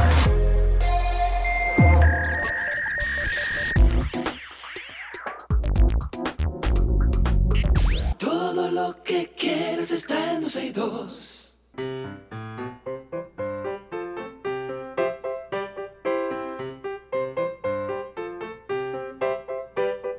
Ahí suena la cancioncita que le dice a Matías que queremos hablar con él. Hola Matías, ¿cómo estás? Muy bien. Qué bueno Matías, ¿qué edad tú tienes? ¿Cuántos años? Seis. Seis años. ¿Fuiste al colegio esta mañana Matías? Ajá. Bueno, a- ahora fui, pero ya llegué a mi casa. Ah, por Ah, supuesto. claro, lógico, sí, sí, que es lógico, claro. casa, sí, ¿Qué hiciste en el colegio esta mañana? Bueno, am, hicimos tareas ma- de matemáticas, de español y de, de inglés. De inglés, ok. O sea que Muy What You bien. 40 was Silver Stars. ¿What? What You 40 was Silver Stars de esta mañana. Mm, No, no sabes lo que yo estoy diciendo. ¿Tú no hablas inglés? ¿Tú hablas inglés? no, No, no. Ok, tú, entonces, ¿qué tú te sabes los números en inglés? One, two, three, four, Five. five. Ok, hasta 10. ¿Te lo sabes? Six. Pero, pero Six. hasta 10 lo puedo decir en español. Ok, hasta 10 en español, bien, pero en inglés muy solamente bien. hasta el 5.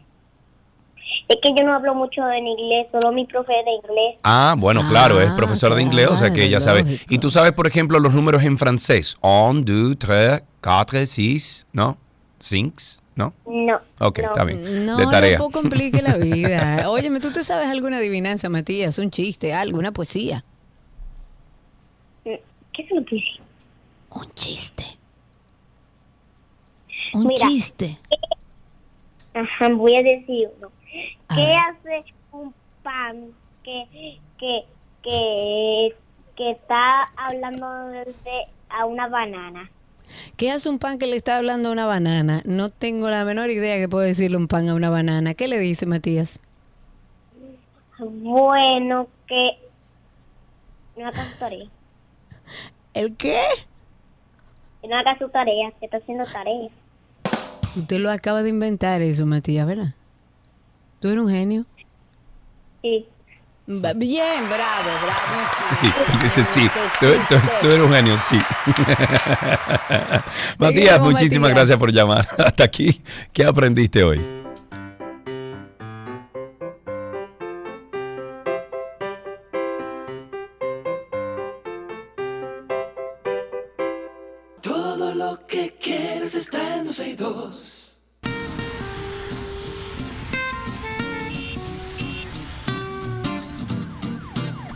Estamos en tránsito y circo y esto llega a ustedes siempre gracias a nuestros amigos de Marión Autos. Tu inversión segura en manos expertas. 829-236-9856. 829-236-9856. El teléfono aquí en 12 y 2. Y por supuesto, siempre estamos a través de Twitter Spaces. Por ahí los que estén con nosotros pueden solicitar ser hablantes y vamos dándole paso. Ustedes entran a Twitter en la aplicación nativa, nos buscan como 12 y 2.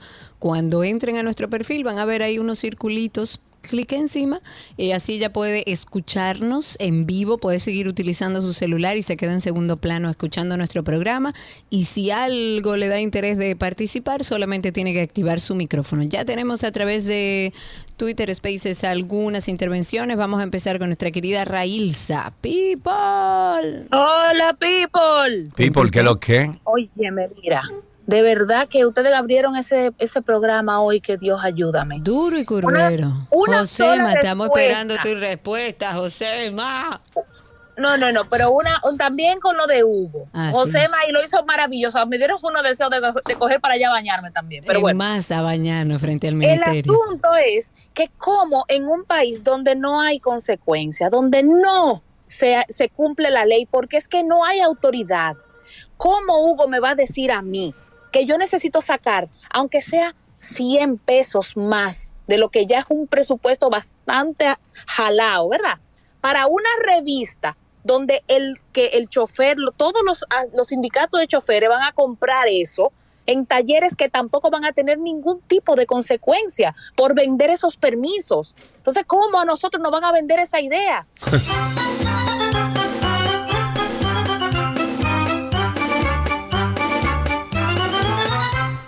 ¿Ves, Hugo, querido primo, lo que yo te digo? El problema es que ya estamos en una situación en la que la frustración es tan grande.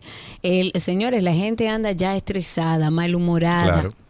Eh, manejando en la calle, predispuesta, que incluso con aquello que le dan paso ni lo entienden, hasta lo insultan. O sea, la gente está predispuesta y sí hacen falta cambios estructurales y hay que aplaudir a un gobierno que finalmente pensó en esos cambios estructurales que hacen falta.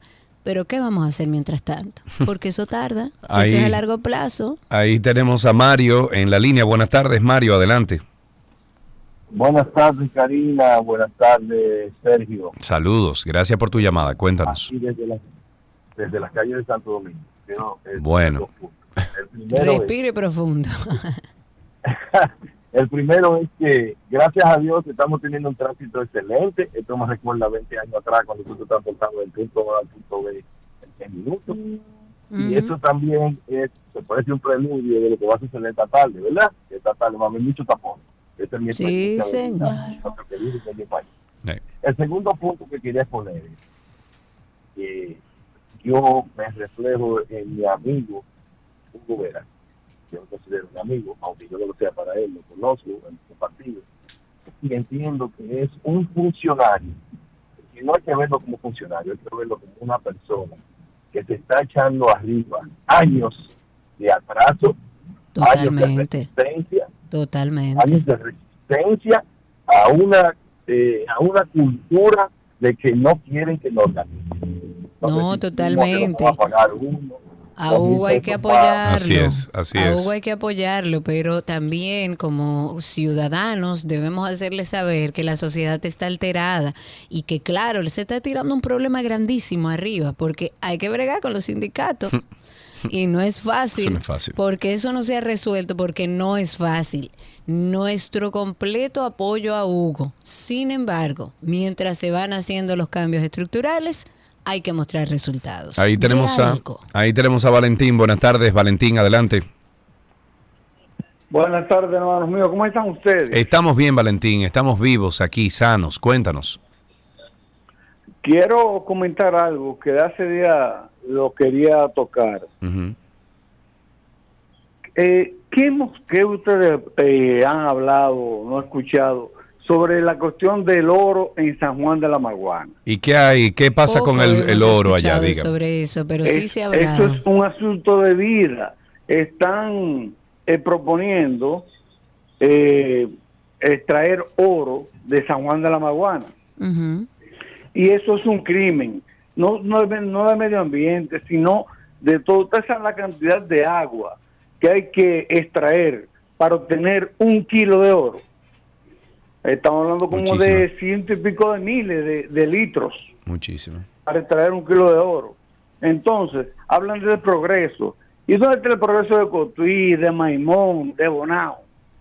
Vamos a sacrificar una gran porción de tierra que puede ser dedicada a la agricultura, muchísimas cosas, por a cambio de qué? De que se lleven el oro y no dejen que la montaña pelada. Bueno, mi amigo, gracias por tu llamada. 829-236-9856. Ahí tenemos a alguien en Twitter Spaces. Tenemos a varias personas. Voy a empezar en orden. Rafael Melo está con nosotros a través de Twitter Spaces. Adelante, Rafa, cuéntanos. ¿Cómo tú estás, Karina? ¿Todo bien? Eh, ya- llamando para la paradoja de la vida, porque mientras estaba yo oyendo, venía en mi vehículo y estaba yo oyendo la intervención de, de Hugo, y me paré en un semáforo ahí en el, en la, en el malecón, frente, frente casi a la feria ganadera. Sí. Y en lo que yo estaba parado en el semáforo, un motorista al lado de mí, con su casco, pero andaba con una señora y dos niños, sin casco, los dos en ese momento se fueron en rojo. Fuápete.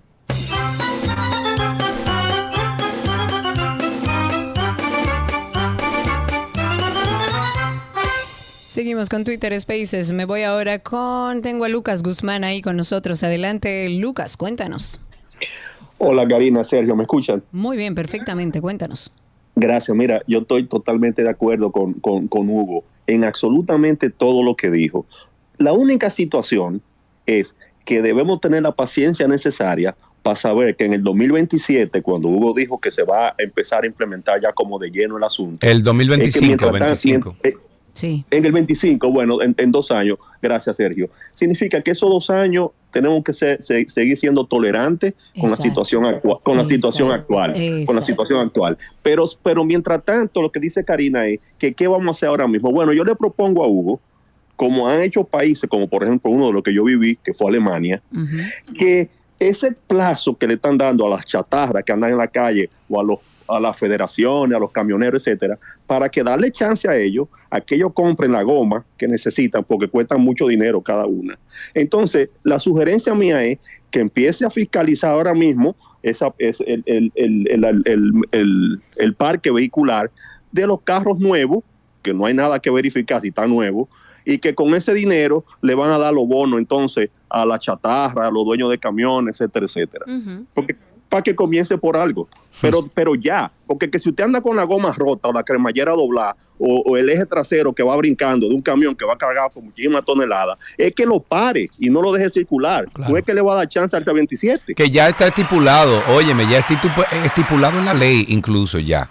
Eso no hay que, no hay Claro, que crear una... estamos diciendo que haga algo ilegal. No. Y es lo mismo, lo que estamos diciendo no es un tema de que estamos en contra o no de Hugo o de las decisiones que se toman. Hugo tiene capacidad para trabajar en ese tema. Sin embargo, y aunque hagamos cambios grandes, tenemos que ver qué es lo que vamos a hacer mientras tanto, porque la realidad actual del tránsito está desbordando al ciudadano. Señores, tómense el tiempo, una o dos horas mientras usted maneja y ve a su alrededor cómo anda la gente, que yo me he tomado el tiempo para hacerlo. La gente anda violenta y agresiva en la calle, predispuesta a que le pase lo peor, a que se le cruce un motor, aunque un, a que un carro público se pare en cualquier lado y estorbe el tránsito durante 10 minutos sin que un DGZ aparezca.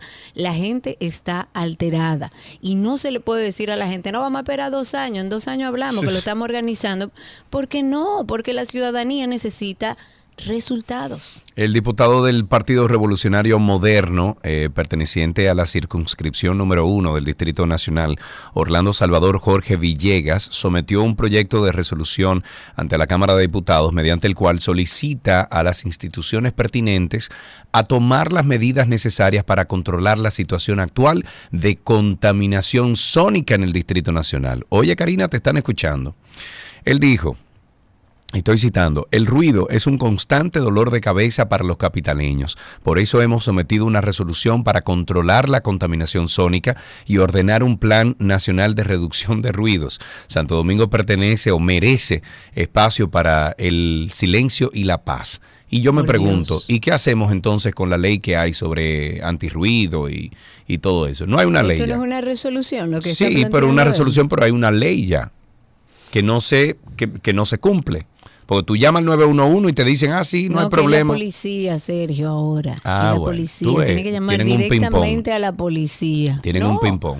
Yo pregunté y ya dijeron, ponme por favor, Cristi, siempre el teléfono de antirruido en la policía, pónmelo en el guion siempre, que vamos a empezar con un recordatorio amistoso para que usted lo tenga grabado en su celular y cada vez que usted tenga una situación de contaminación sónica, un vecino que no lo deja dormir, una construcción que no para a las 5 de la tarde o cualquier cosa, usted pueda llamar ahí y después pueda llamar aquí a contarnos qué tal el resultado. Voy a seguir con Twitter Spaces. No, tengo a Tuto ahí en la línea, me parece, y luego pasamos a Spaces. Ah, Tuto, sí, aquí está en la línea. Vamos a dar paso. Adelante, Tuto. Buenas tardes. Buenas tardes, Karina, Sergio, ¿cómo estás? Hermano, estamos aquí.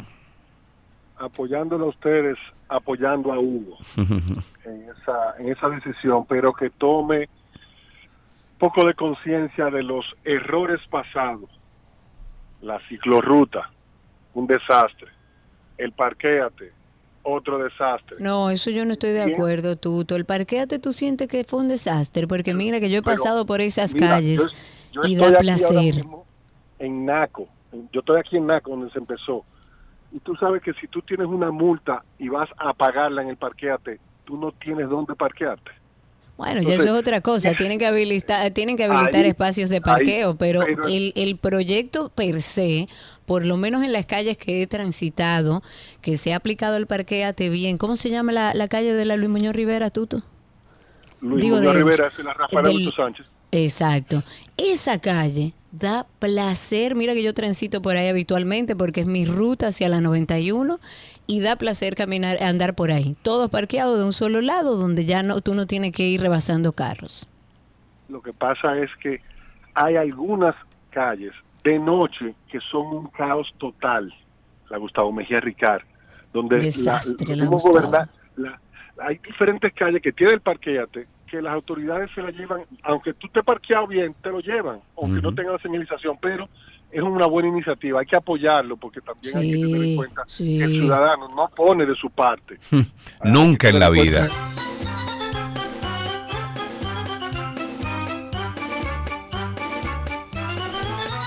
Seguimos en tránsito y circo 829-236-9856 es el teléfono aquí en 2 y 2. Creo que tienes varias personas ahí en Twitter Spaces, ¿no? Sí, señor. Antes de pasar ahí, les había prometido para que lo agenden en su teléfono, el teléfono de la de antirruido en la policía.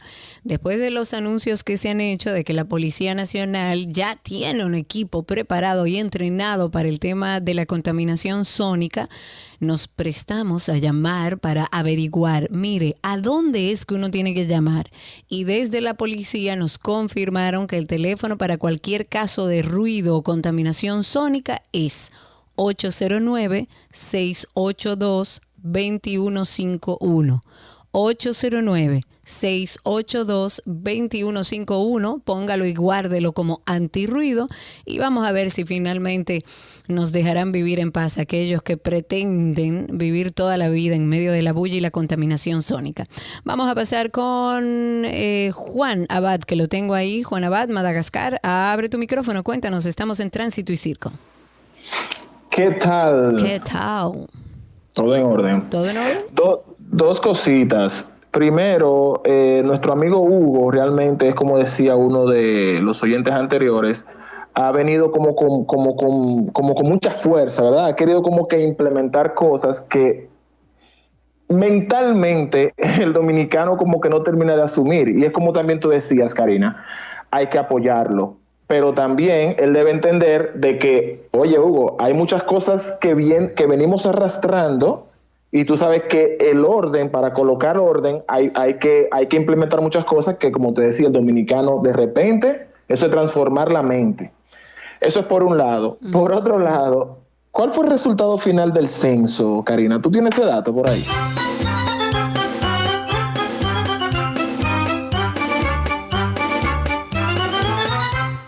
El que pueda ayudar a nuestro oyente, por favor, mándele el resultado del censo.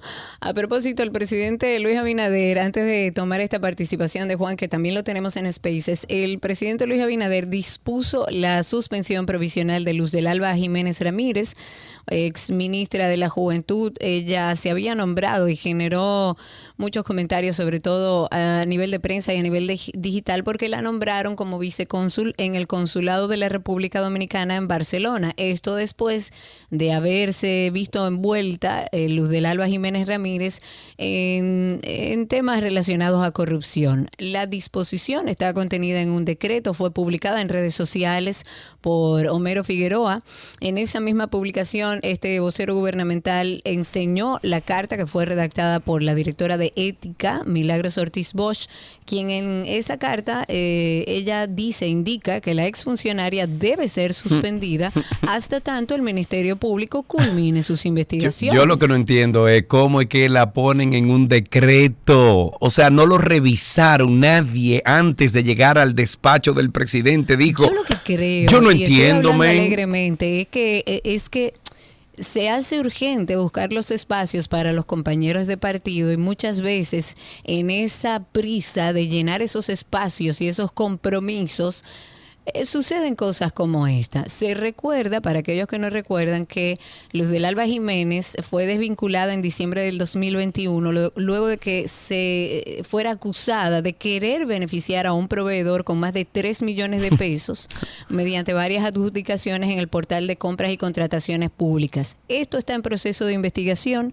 Según la misma directora de ética, se dice que hasta tanto el Ministerio Público no culmine las investigaciones, esta joven no puede ser integrada o reintegrada al tren gubernamental. ahí tenemos una llamadita. Nuestro amigo Raúl tiene un ratito. Raúl, adelante. Buenas tardes, Sergio y Karina. Saludos, amigo. ¿Me escuchan? Sí, bueno, señor. eh, rápidamente, hablando de eso, sobre la contaminación de ruido, yo conozco gente que hablan hasta boceado. Ellos, so- ellos solo con la boca son ya contaminadores con el ruido. Y también yo vi el documental de José María Cabral, yo también le voy a felicitar. Me, me gustó mucho la participación de los panelistas, hay incluso personas conocidas, otras no tanto. Incluso vi una persona conocida, la, la señorita Eladia Gesto, que de hace muchos años que no, la- no la veo, no la veía. Sí. La voy a felicitar desde acá por este trabajo. Y también vi a tu pariente, el señor eh, Domínguez Brito, y hay un personaje que no voy a decir quién es para que no lo han visto, que fue invitado al- a, participar y no fue, le dejaron el sillón vacío para que usted- para que los oyentes lo, lo vean y verifiquen Claro. quién es ese funcionario. Y de paso también eh, al señor Domínguez Brito vamos a felicitarlo, Sergio, porque no te dejó una Domínguez Britada para que tú la pongas en el antinótico.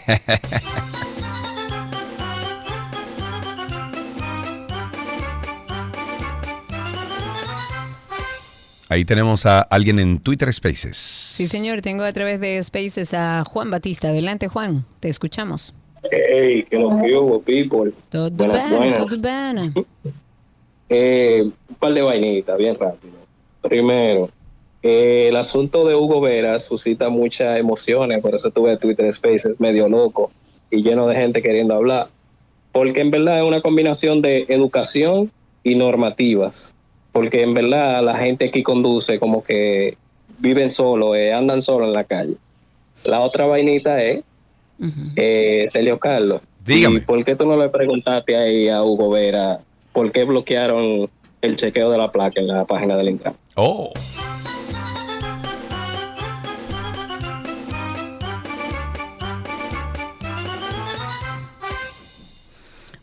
Nueve 236 y a través de Twitter Spaces. Eh, seis policías vestidos de negro y encapuchados tirotearon ayer el vehículo en el que se trasladaba la doctora Silvia Peñaló, hija del ex diputado Rubén Peñaló en el municipio de Mao Valverde.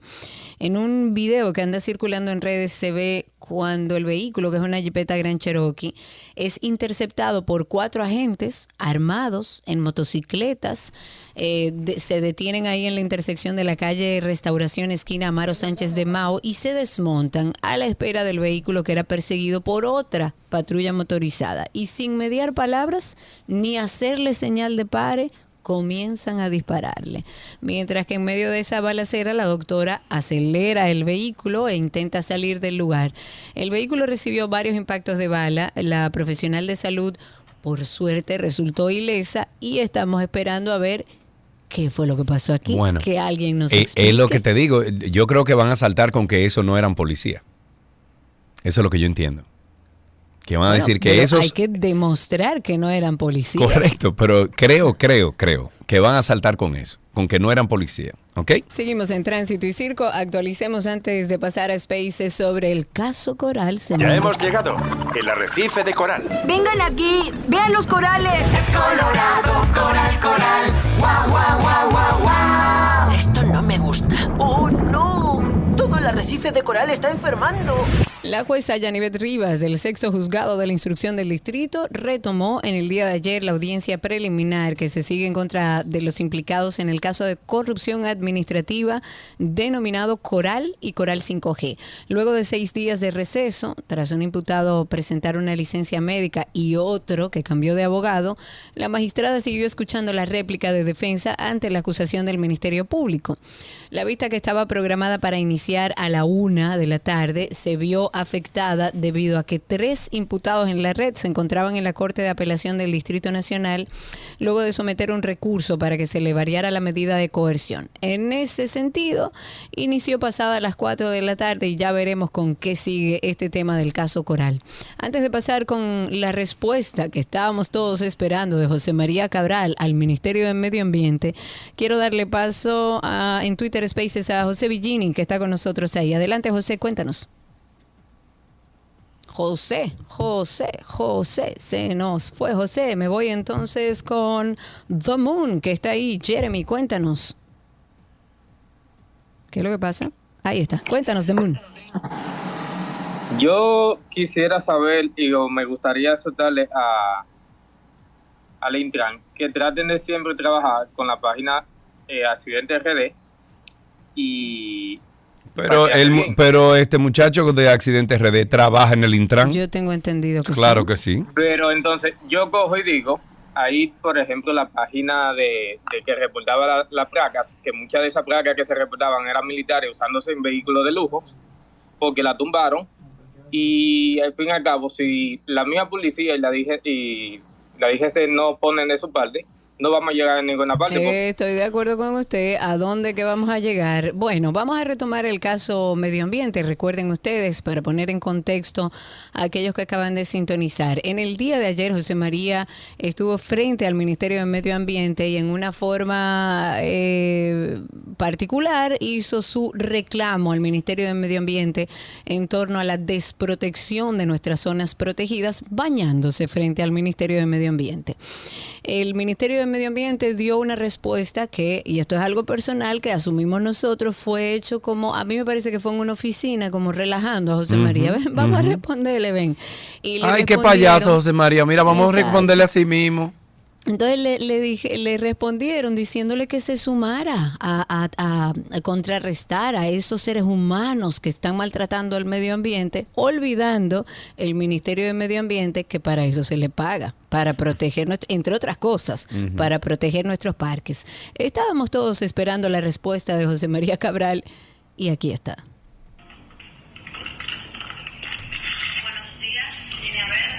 Hola, ¿qué hay? Bueno, pues por el video de ayer y el lanzamiento del documental Tumba y Quema, el Ministerio de Medio Ambiente me respondió y me invitó a formar parte de dos acciones, las cuales voy a aceptar.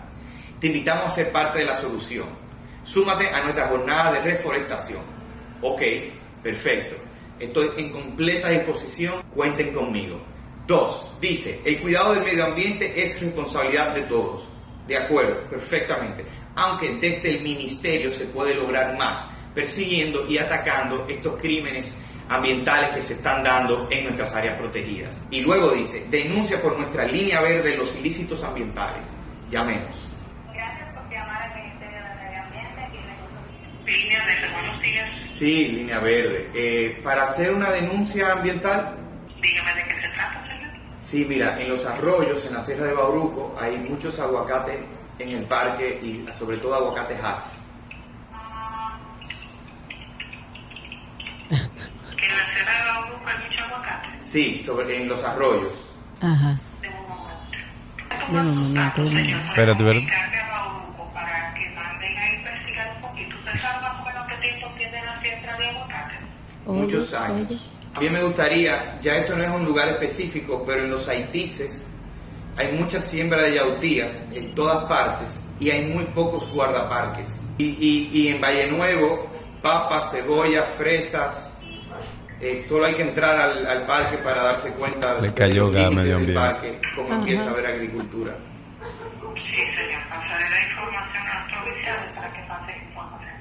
Ok, ¿Y, y ustedes que irían por allá o, o qué? ¿Cuál- ¿Qué, qué procede? No, yo en realidad yo misma no iría. Yo me voy a comunicar con la provincial donde usted me está diciendo que hay agricultura para que ellos pasen algún tipo de informe, ya que se tiene que investigar, pero Ok, perfecto. Hay un documental que se llama Tumba y Quema, que pueden verlo, está en YouTube gratis, y ahí hay varias denuncias y, y específicamente lugares donde visitamos, donde se ven eh, estas prácticas del tumba y quema. Bueno, ahí está la llamada, que era lo que Y no le hago un ¿no? número de reporte. Espero que sí. Y que sepan que esto no tiene nada personal con nadie, mucho menos del ministerio. Yo sé lo difícil y complejo que es esta situación y que se ha heredado por muchos años. Todo lo contrario, tienen toda mi disposición. Un abrazo. Bueno, él hizo su denuncia, le invitaron a hacer su denuncia, él la hizo. Eh, en el plan de ¿y si yo- reforestación. eh, pero- Si yo llamo a poner una denuncia, ¿no te dan un número de denuncia? un número, cómo tú le das seguimiento? Eh, ¿Cuál es la ubicación? ¿Y dónde está? ¿Y cómo es? O sea, ¿para qué es la línea? yo te quiero, tú sabías eso. Pero, ¿Para qué No, de verdad, no, de verdad. O sea, la señora Fuera de va a coro, tú y yo peleamos y todo lo que tú quieras. Pero yo te quiero, yo te quiero porque Eres la esperanza, eres, eres el, el, la- el ejemplo de esperanza que yo necesito en mi vida para yo poder eh, sobrellevarla. Yo siempre voy a tener Sí, esperanza. Siempre. Cuando uno pierde la esperanza, muere, Sergio. Mm. Lo que pasa es que hay cosas risibles también. Vamos a dejarlo ahí, pero a medio ambiente, ellos no saben el gas que le cayó. Ellos no entienden Hasta lo que aquí. José- se buscaron a José María. Hasta aquí tránsito y circo. Pero usted nunca le ha dado un cariñito a su gordito, su gordito, su gordito. Había una vez un circo que alegraba siempre el corazón. Sin temer jamás al frío o al calor, el circo daba siempre su función. Siempre viajar, siempre cambiar. Otro país, otra ciudad. Es magistral, sensacional. Somos felices al conseguir a un niño hacer reír.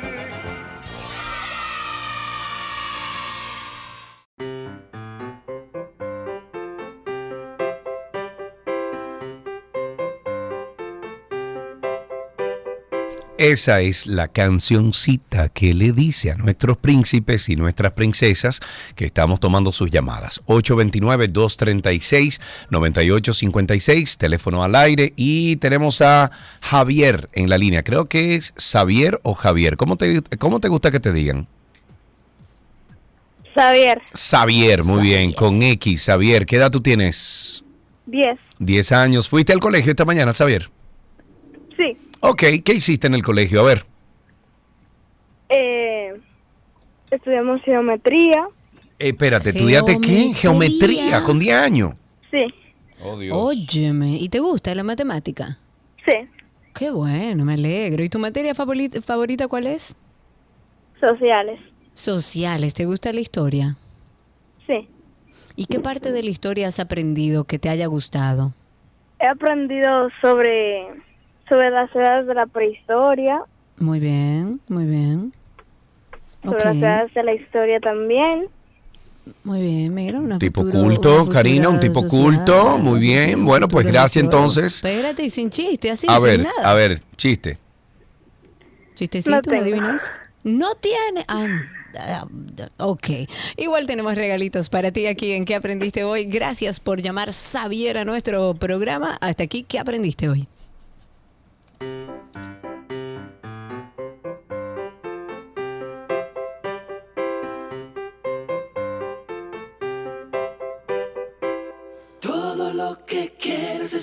Está en 12 y 2. Let's go. Let's go. There's a pitch on the way, a swing and a ball.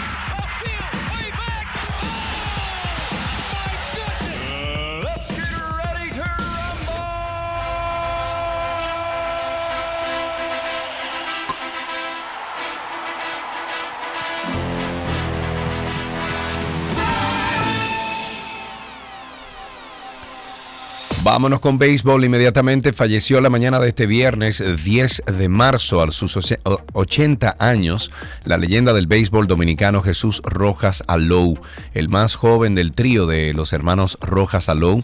Jesús Rojas eh, brilló tanto en el béisbol dominicano como en las grandes ligas. En la pelota local debutó en los Leones del Escogido en la campaña del 1959-1960 y permaneció eh, con este equipo hasta la temporada del 1971. Al finalizar esta, fue transferido a los Tigres del Licey, donde permaneció, permaneció hasta el retiro de su carrera, que en paz descanse. En básquetbol, Sean Kemp, ex astro de los desaparecidos Supersonics de Seattle de la NBA, fue detenido. Esto al verse involucrado en un tiroteo en Tacoma, Washington, y comparecerá ante un juzgado la tarde de hoy. El registro en línea de la cárcel confirmó que Kemp fue procesado dentro de una investigación por delito de disparar desde un automóvil en marcha poco antes de las 6 de la tarde del miércoles. La agenda del juzgado del condado de Pierce indica que Kemp, de 53 años, debe comparecer ante el mismo esta tarde. En la Fórmula 1, el siete veces campeón mundial Lewis Hamilton ha dicho que su equipo Mercedes no lo escuchó en el desarrollo de su auto de Fórmula 1 para este año 2023. El británico dijo a los periodistas que Mercedes estaba en el camino equivocado antes de terminar quinto en la apertura del Gran Premio de Bahrein. Lewis Hamilton, de 38 años, es el piloto de Fórmula 1 más exitoso de todos los tiempos, con récord de 103 victorias, pero no tiene contrato al final de la temporada.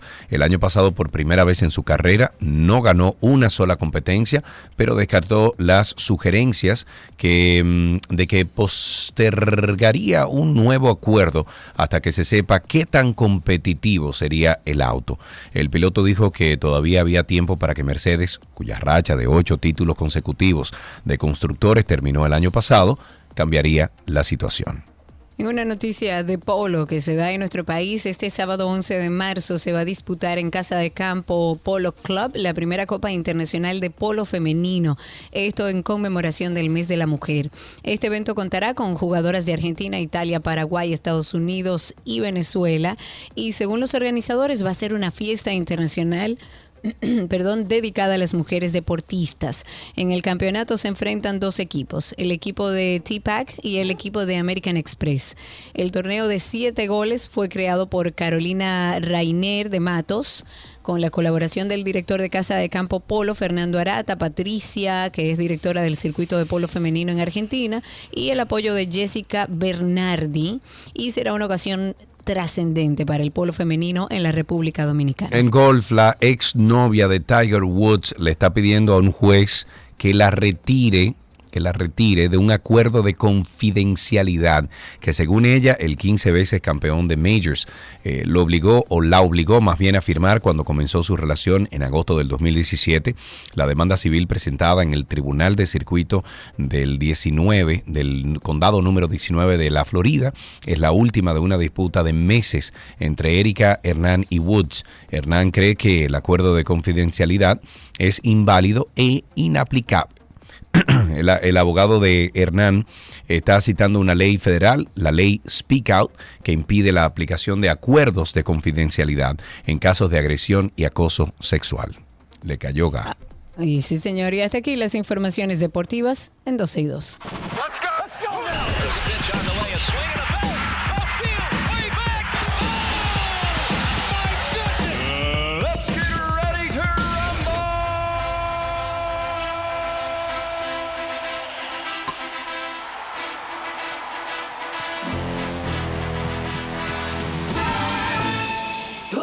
lo que quieres está en 12 y 2.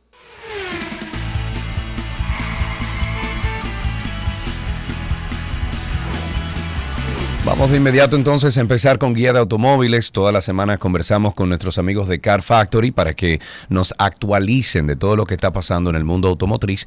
Y para eso hemos invitado, como siempre, a nuestro amigo Gerardo Fernández de esta plataforma digital automotriz Car Factory RD. Amigo, ¿cómo estás? Muchísimas gracias, Sergio y ¿Todo Karina, por este espacio. Muy excelente. Bienvenido. Muy bien, muy Excelente bien. y un saludo a todos los oyentes. Excelente. Vamos de El inmediato tema de hoy yo sé que le va a gustar muchísimo a Karina. Ajá, ¿cuál Sí, será? sí, sí. A ver.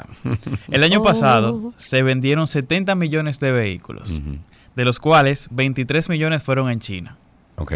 13 millones en Estados Unidos, Europa 11 millones, la India 3 millones y Japón 3,4 millones. ¿Y por de qué esto le va a interesar a Karina? Pero vamos por, vamos por parte, vamos por Estoy parte. esperando Bueno. cuántos se vendieron eléctricos, que por ahí es que va la cosa. Ah, esa cifra no la tengo, pero hoy tengo una todavía mejor que te va a gustar. Ok, a ver. Ok, entonces, dentro del grupo automotriz, en el 2022, aquí traigo una lista de los 10 grupos más vendidos Sí. por unidades, no por lo que hicieron en monetariamente. Ah, y ahí sale BID, ¿verdad? Sale BID, sale Uno de BID. los vehículos más vendidos del mundo. Claro. Entonces, en el noveno lugar tenemos el grupo el grupo BMW con 2,38 millones de vehículos Espérate, espérate, vendidos. espérate, espérate. Ah, es el número 9. El no número 9. Ok, ok, el ok, número ok. 9. Entonces, en el grupo- en el grupo BMW, tú tienes BMW Sí. y también tienes la marca de Rolls Royce. Ok, la incluyeron como es la misma fábrica. Bueno, Correcto. Pues, En el octavo lugar, tú tienes Suzuki con 3 millones de ventas. bien. En el mal. séptimo lugar, un empate entre Ford y Honda. Entre ambos grupos, tú tienes Ford, Lincoln, Honda y Acura. Mira, me hubiese parecido, o sea, la percepción mía es que a lo mejor Ford estuviera un poquito más arriba. O sea, más as- menos M- ventas. Más ventas. Ok, ya Más ventas, exacto. Más arriba en, el, en, el, en la colocación. Ok, Quedó en el, en el séptimo lugar y luego en el sexto tenemos General Motors con 5,34 millones de unidades vendidas. Ok. Ahí tú tienes Chevrolet, GMC, Buick y, y- y Cadillac. Ok. En el quinto lugar entonces está Stellantis con 6,34 millones de ventas. ¿Y cuál es ese? Stellantis, yo creo que se puede decir que el grupo más grande ahora mismo porque tienes lo que era FCA, que es. Fiat Chrysler, o sea, Fiat, Ajá. Maserati, Alfa Romeo.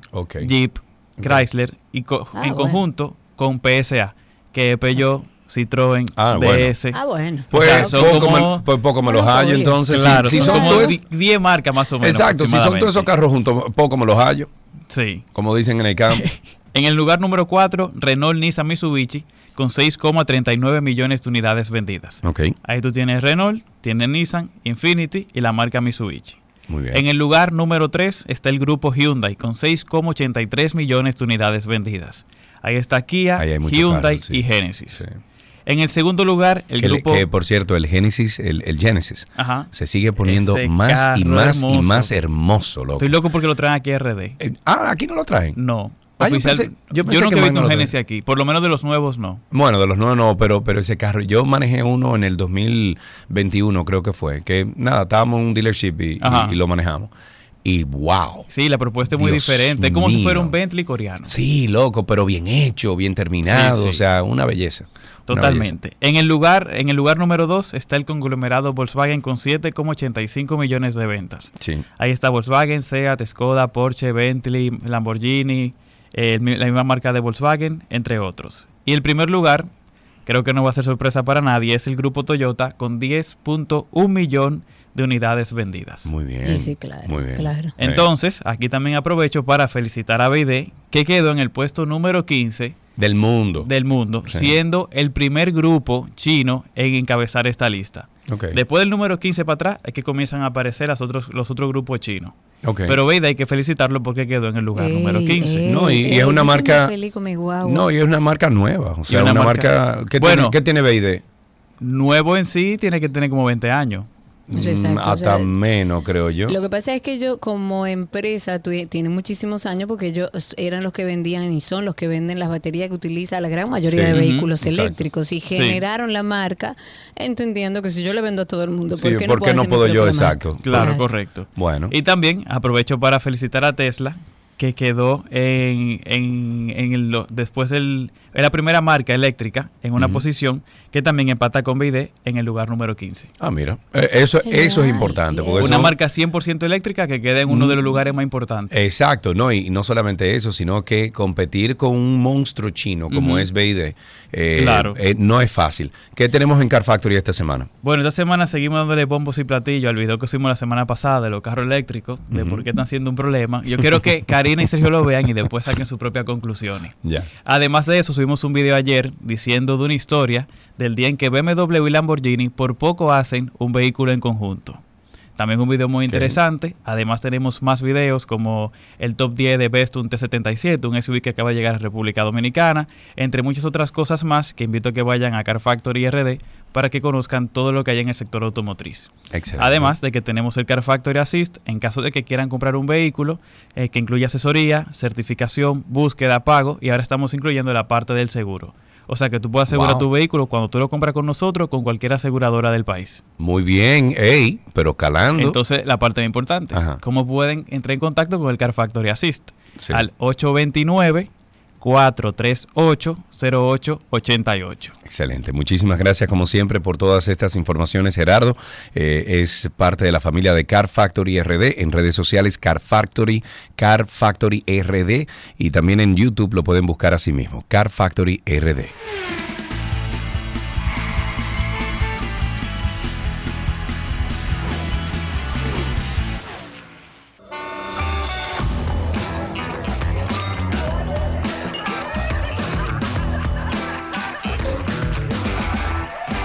Vámonos con una agenda que preparamos los viernes para que usted sepa. Ay, cariña, yo sabía que te tenía que decir mío, algo. ¿qué fue lo que Fui a ver, fui a ver a Carlos Sánchez anoche Ah, sí. y me destornillé de la risa. Es que Carlos es maravilloso. Mira, ese muchacho dijo una cuestión como eh, a la mitad de ese espectáculo, que ahí tuvimos que parar como tres o cinco minutos para reírnos antes de que él pudiese continuar. bueno. No, buenísimo, buenísimo. Eh, se llama qué Cavernícola, creo, el, el- el show. Eh, pero buenísimo, fui anoche, empezó a las 8 y 40 y pico y terminó como a las 10 y fue risa tras risa tras risa. Vámonos, Me encanta. ¿con qué Carlos, empezamos? Carlos es maravilloso. Bueno, hablando de teatro, de presentaciones, hay una obra de teatro que se llama El Elegido, que se presenta los días viernes y sábado de este fin de semana a las 8.30 en Casa de Teatro y las boletas se la pueden conseguir en tix.do. También está la obra de teatro Hágase Mujer o Hágase la Mujer, que se presentará en el Teatro Guloya en varias funciones hasta el 12 de marzo a las 8.30 pm. Las entradas están a la venta ahí mismo en el Teatro Guloya. Me voy con Frank Seara que presenta su tour Entre Amigos. Ahí unirá a más de 10 artistas en escena este próximo sábado 11 de marzo en la sala de la restauración del Gran Teatro del Cibao. También en el Museo Nacional de Historia Natural está disponible la exposición Bajo el Mar Caribe, el manatí antillano, en donde se exhibirán fotografías de los, de los manatíes. Eh, está disponible en el tercer nivel del museo hasta el 30 de abril. La entrada es totalmente gratis. En el Centro Cultural de España, ya para finalizar en Santo Domingo, se presenta este domingo 11 de marzo el concierto Voces de Mujeres a las 8 de la noche y la entrada también es completamente gratuita. Y con esto finalizamos esta agenda de 12 y 2.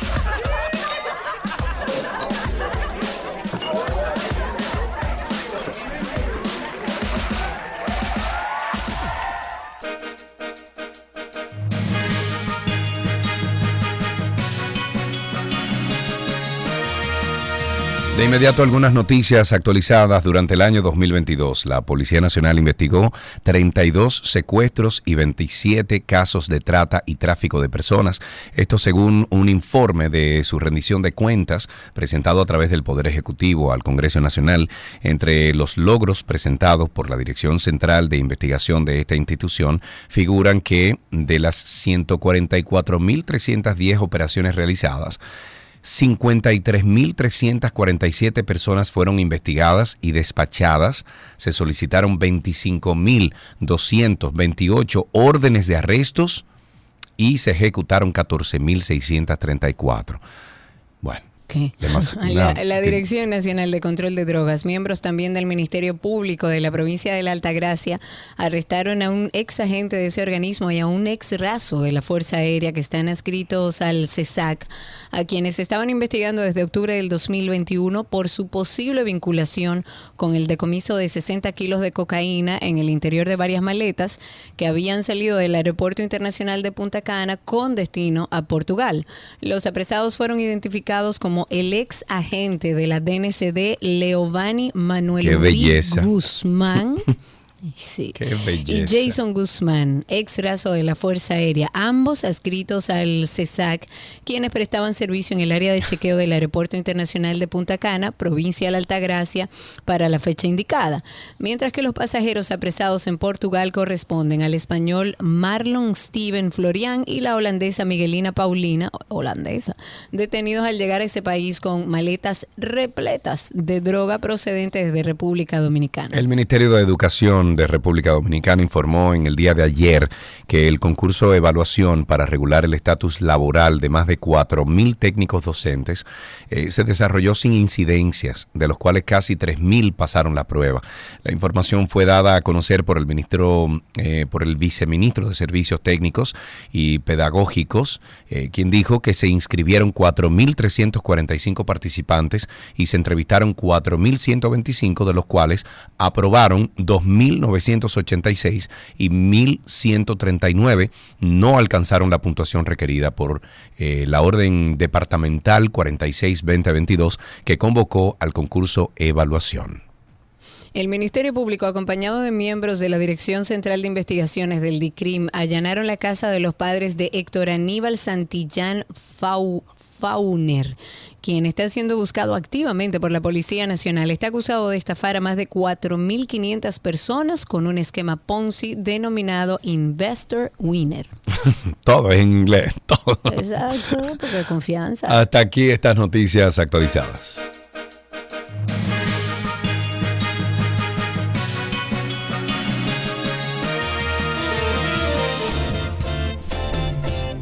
Viernes que te quiero viernes. Pásenla bien, señores. Anden por la sombrita y nos vemos por aquí el lunes. Nos escuchamos de nuevo en esta 91.3. Así será, yo estaré eh, transmitiendo desde Orlando, Florida, con todas las incidencias del Clásico Mundial. Estaremos desde allá viendo los partidos, llevándole buena energía. Disfruten de su fin de semana y durante el fin de semana recuerden Karina y Sergio After Dark, nuestro podcast en todas las plataformas. Bye bye.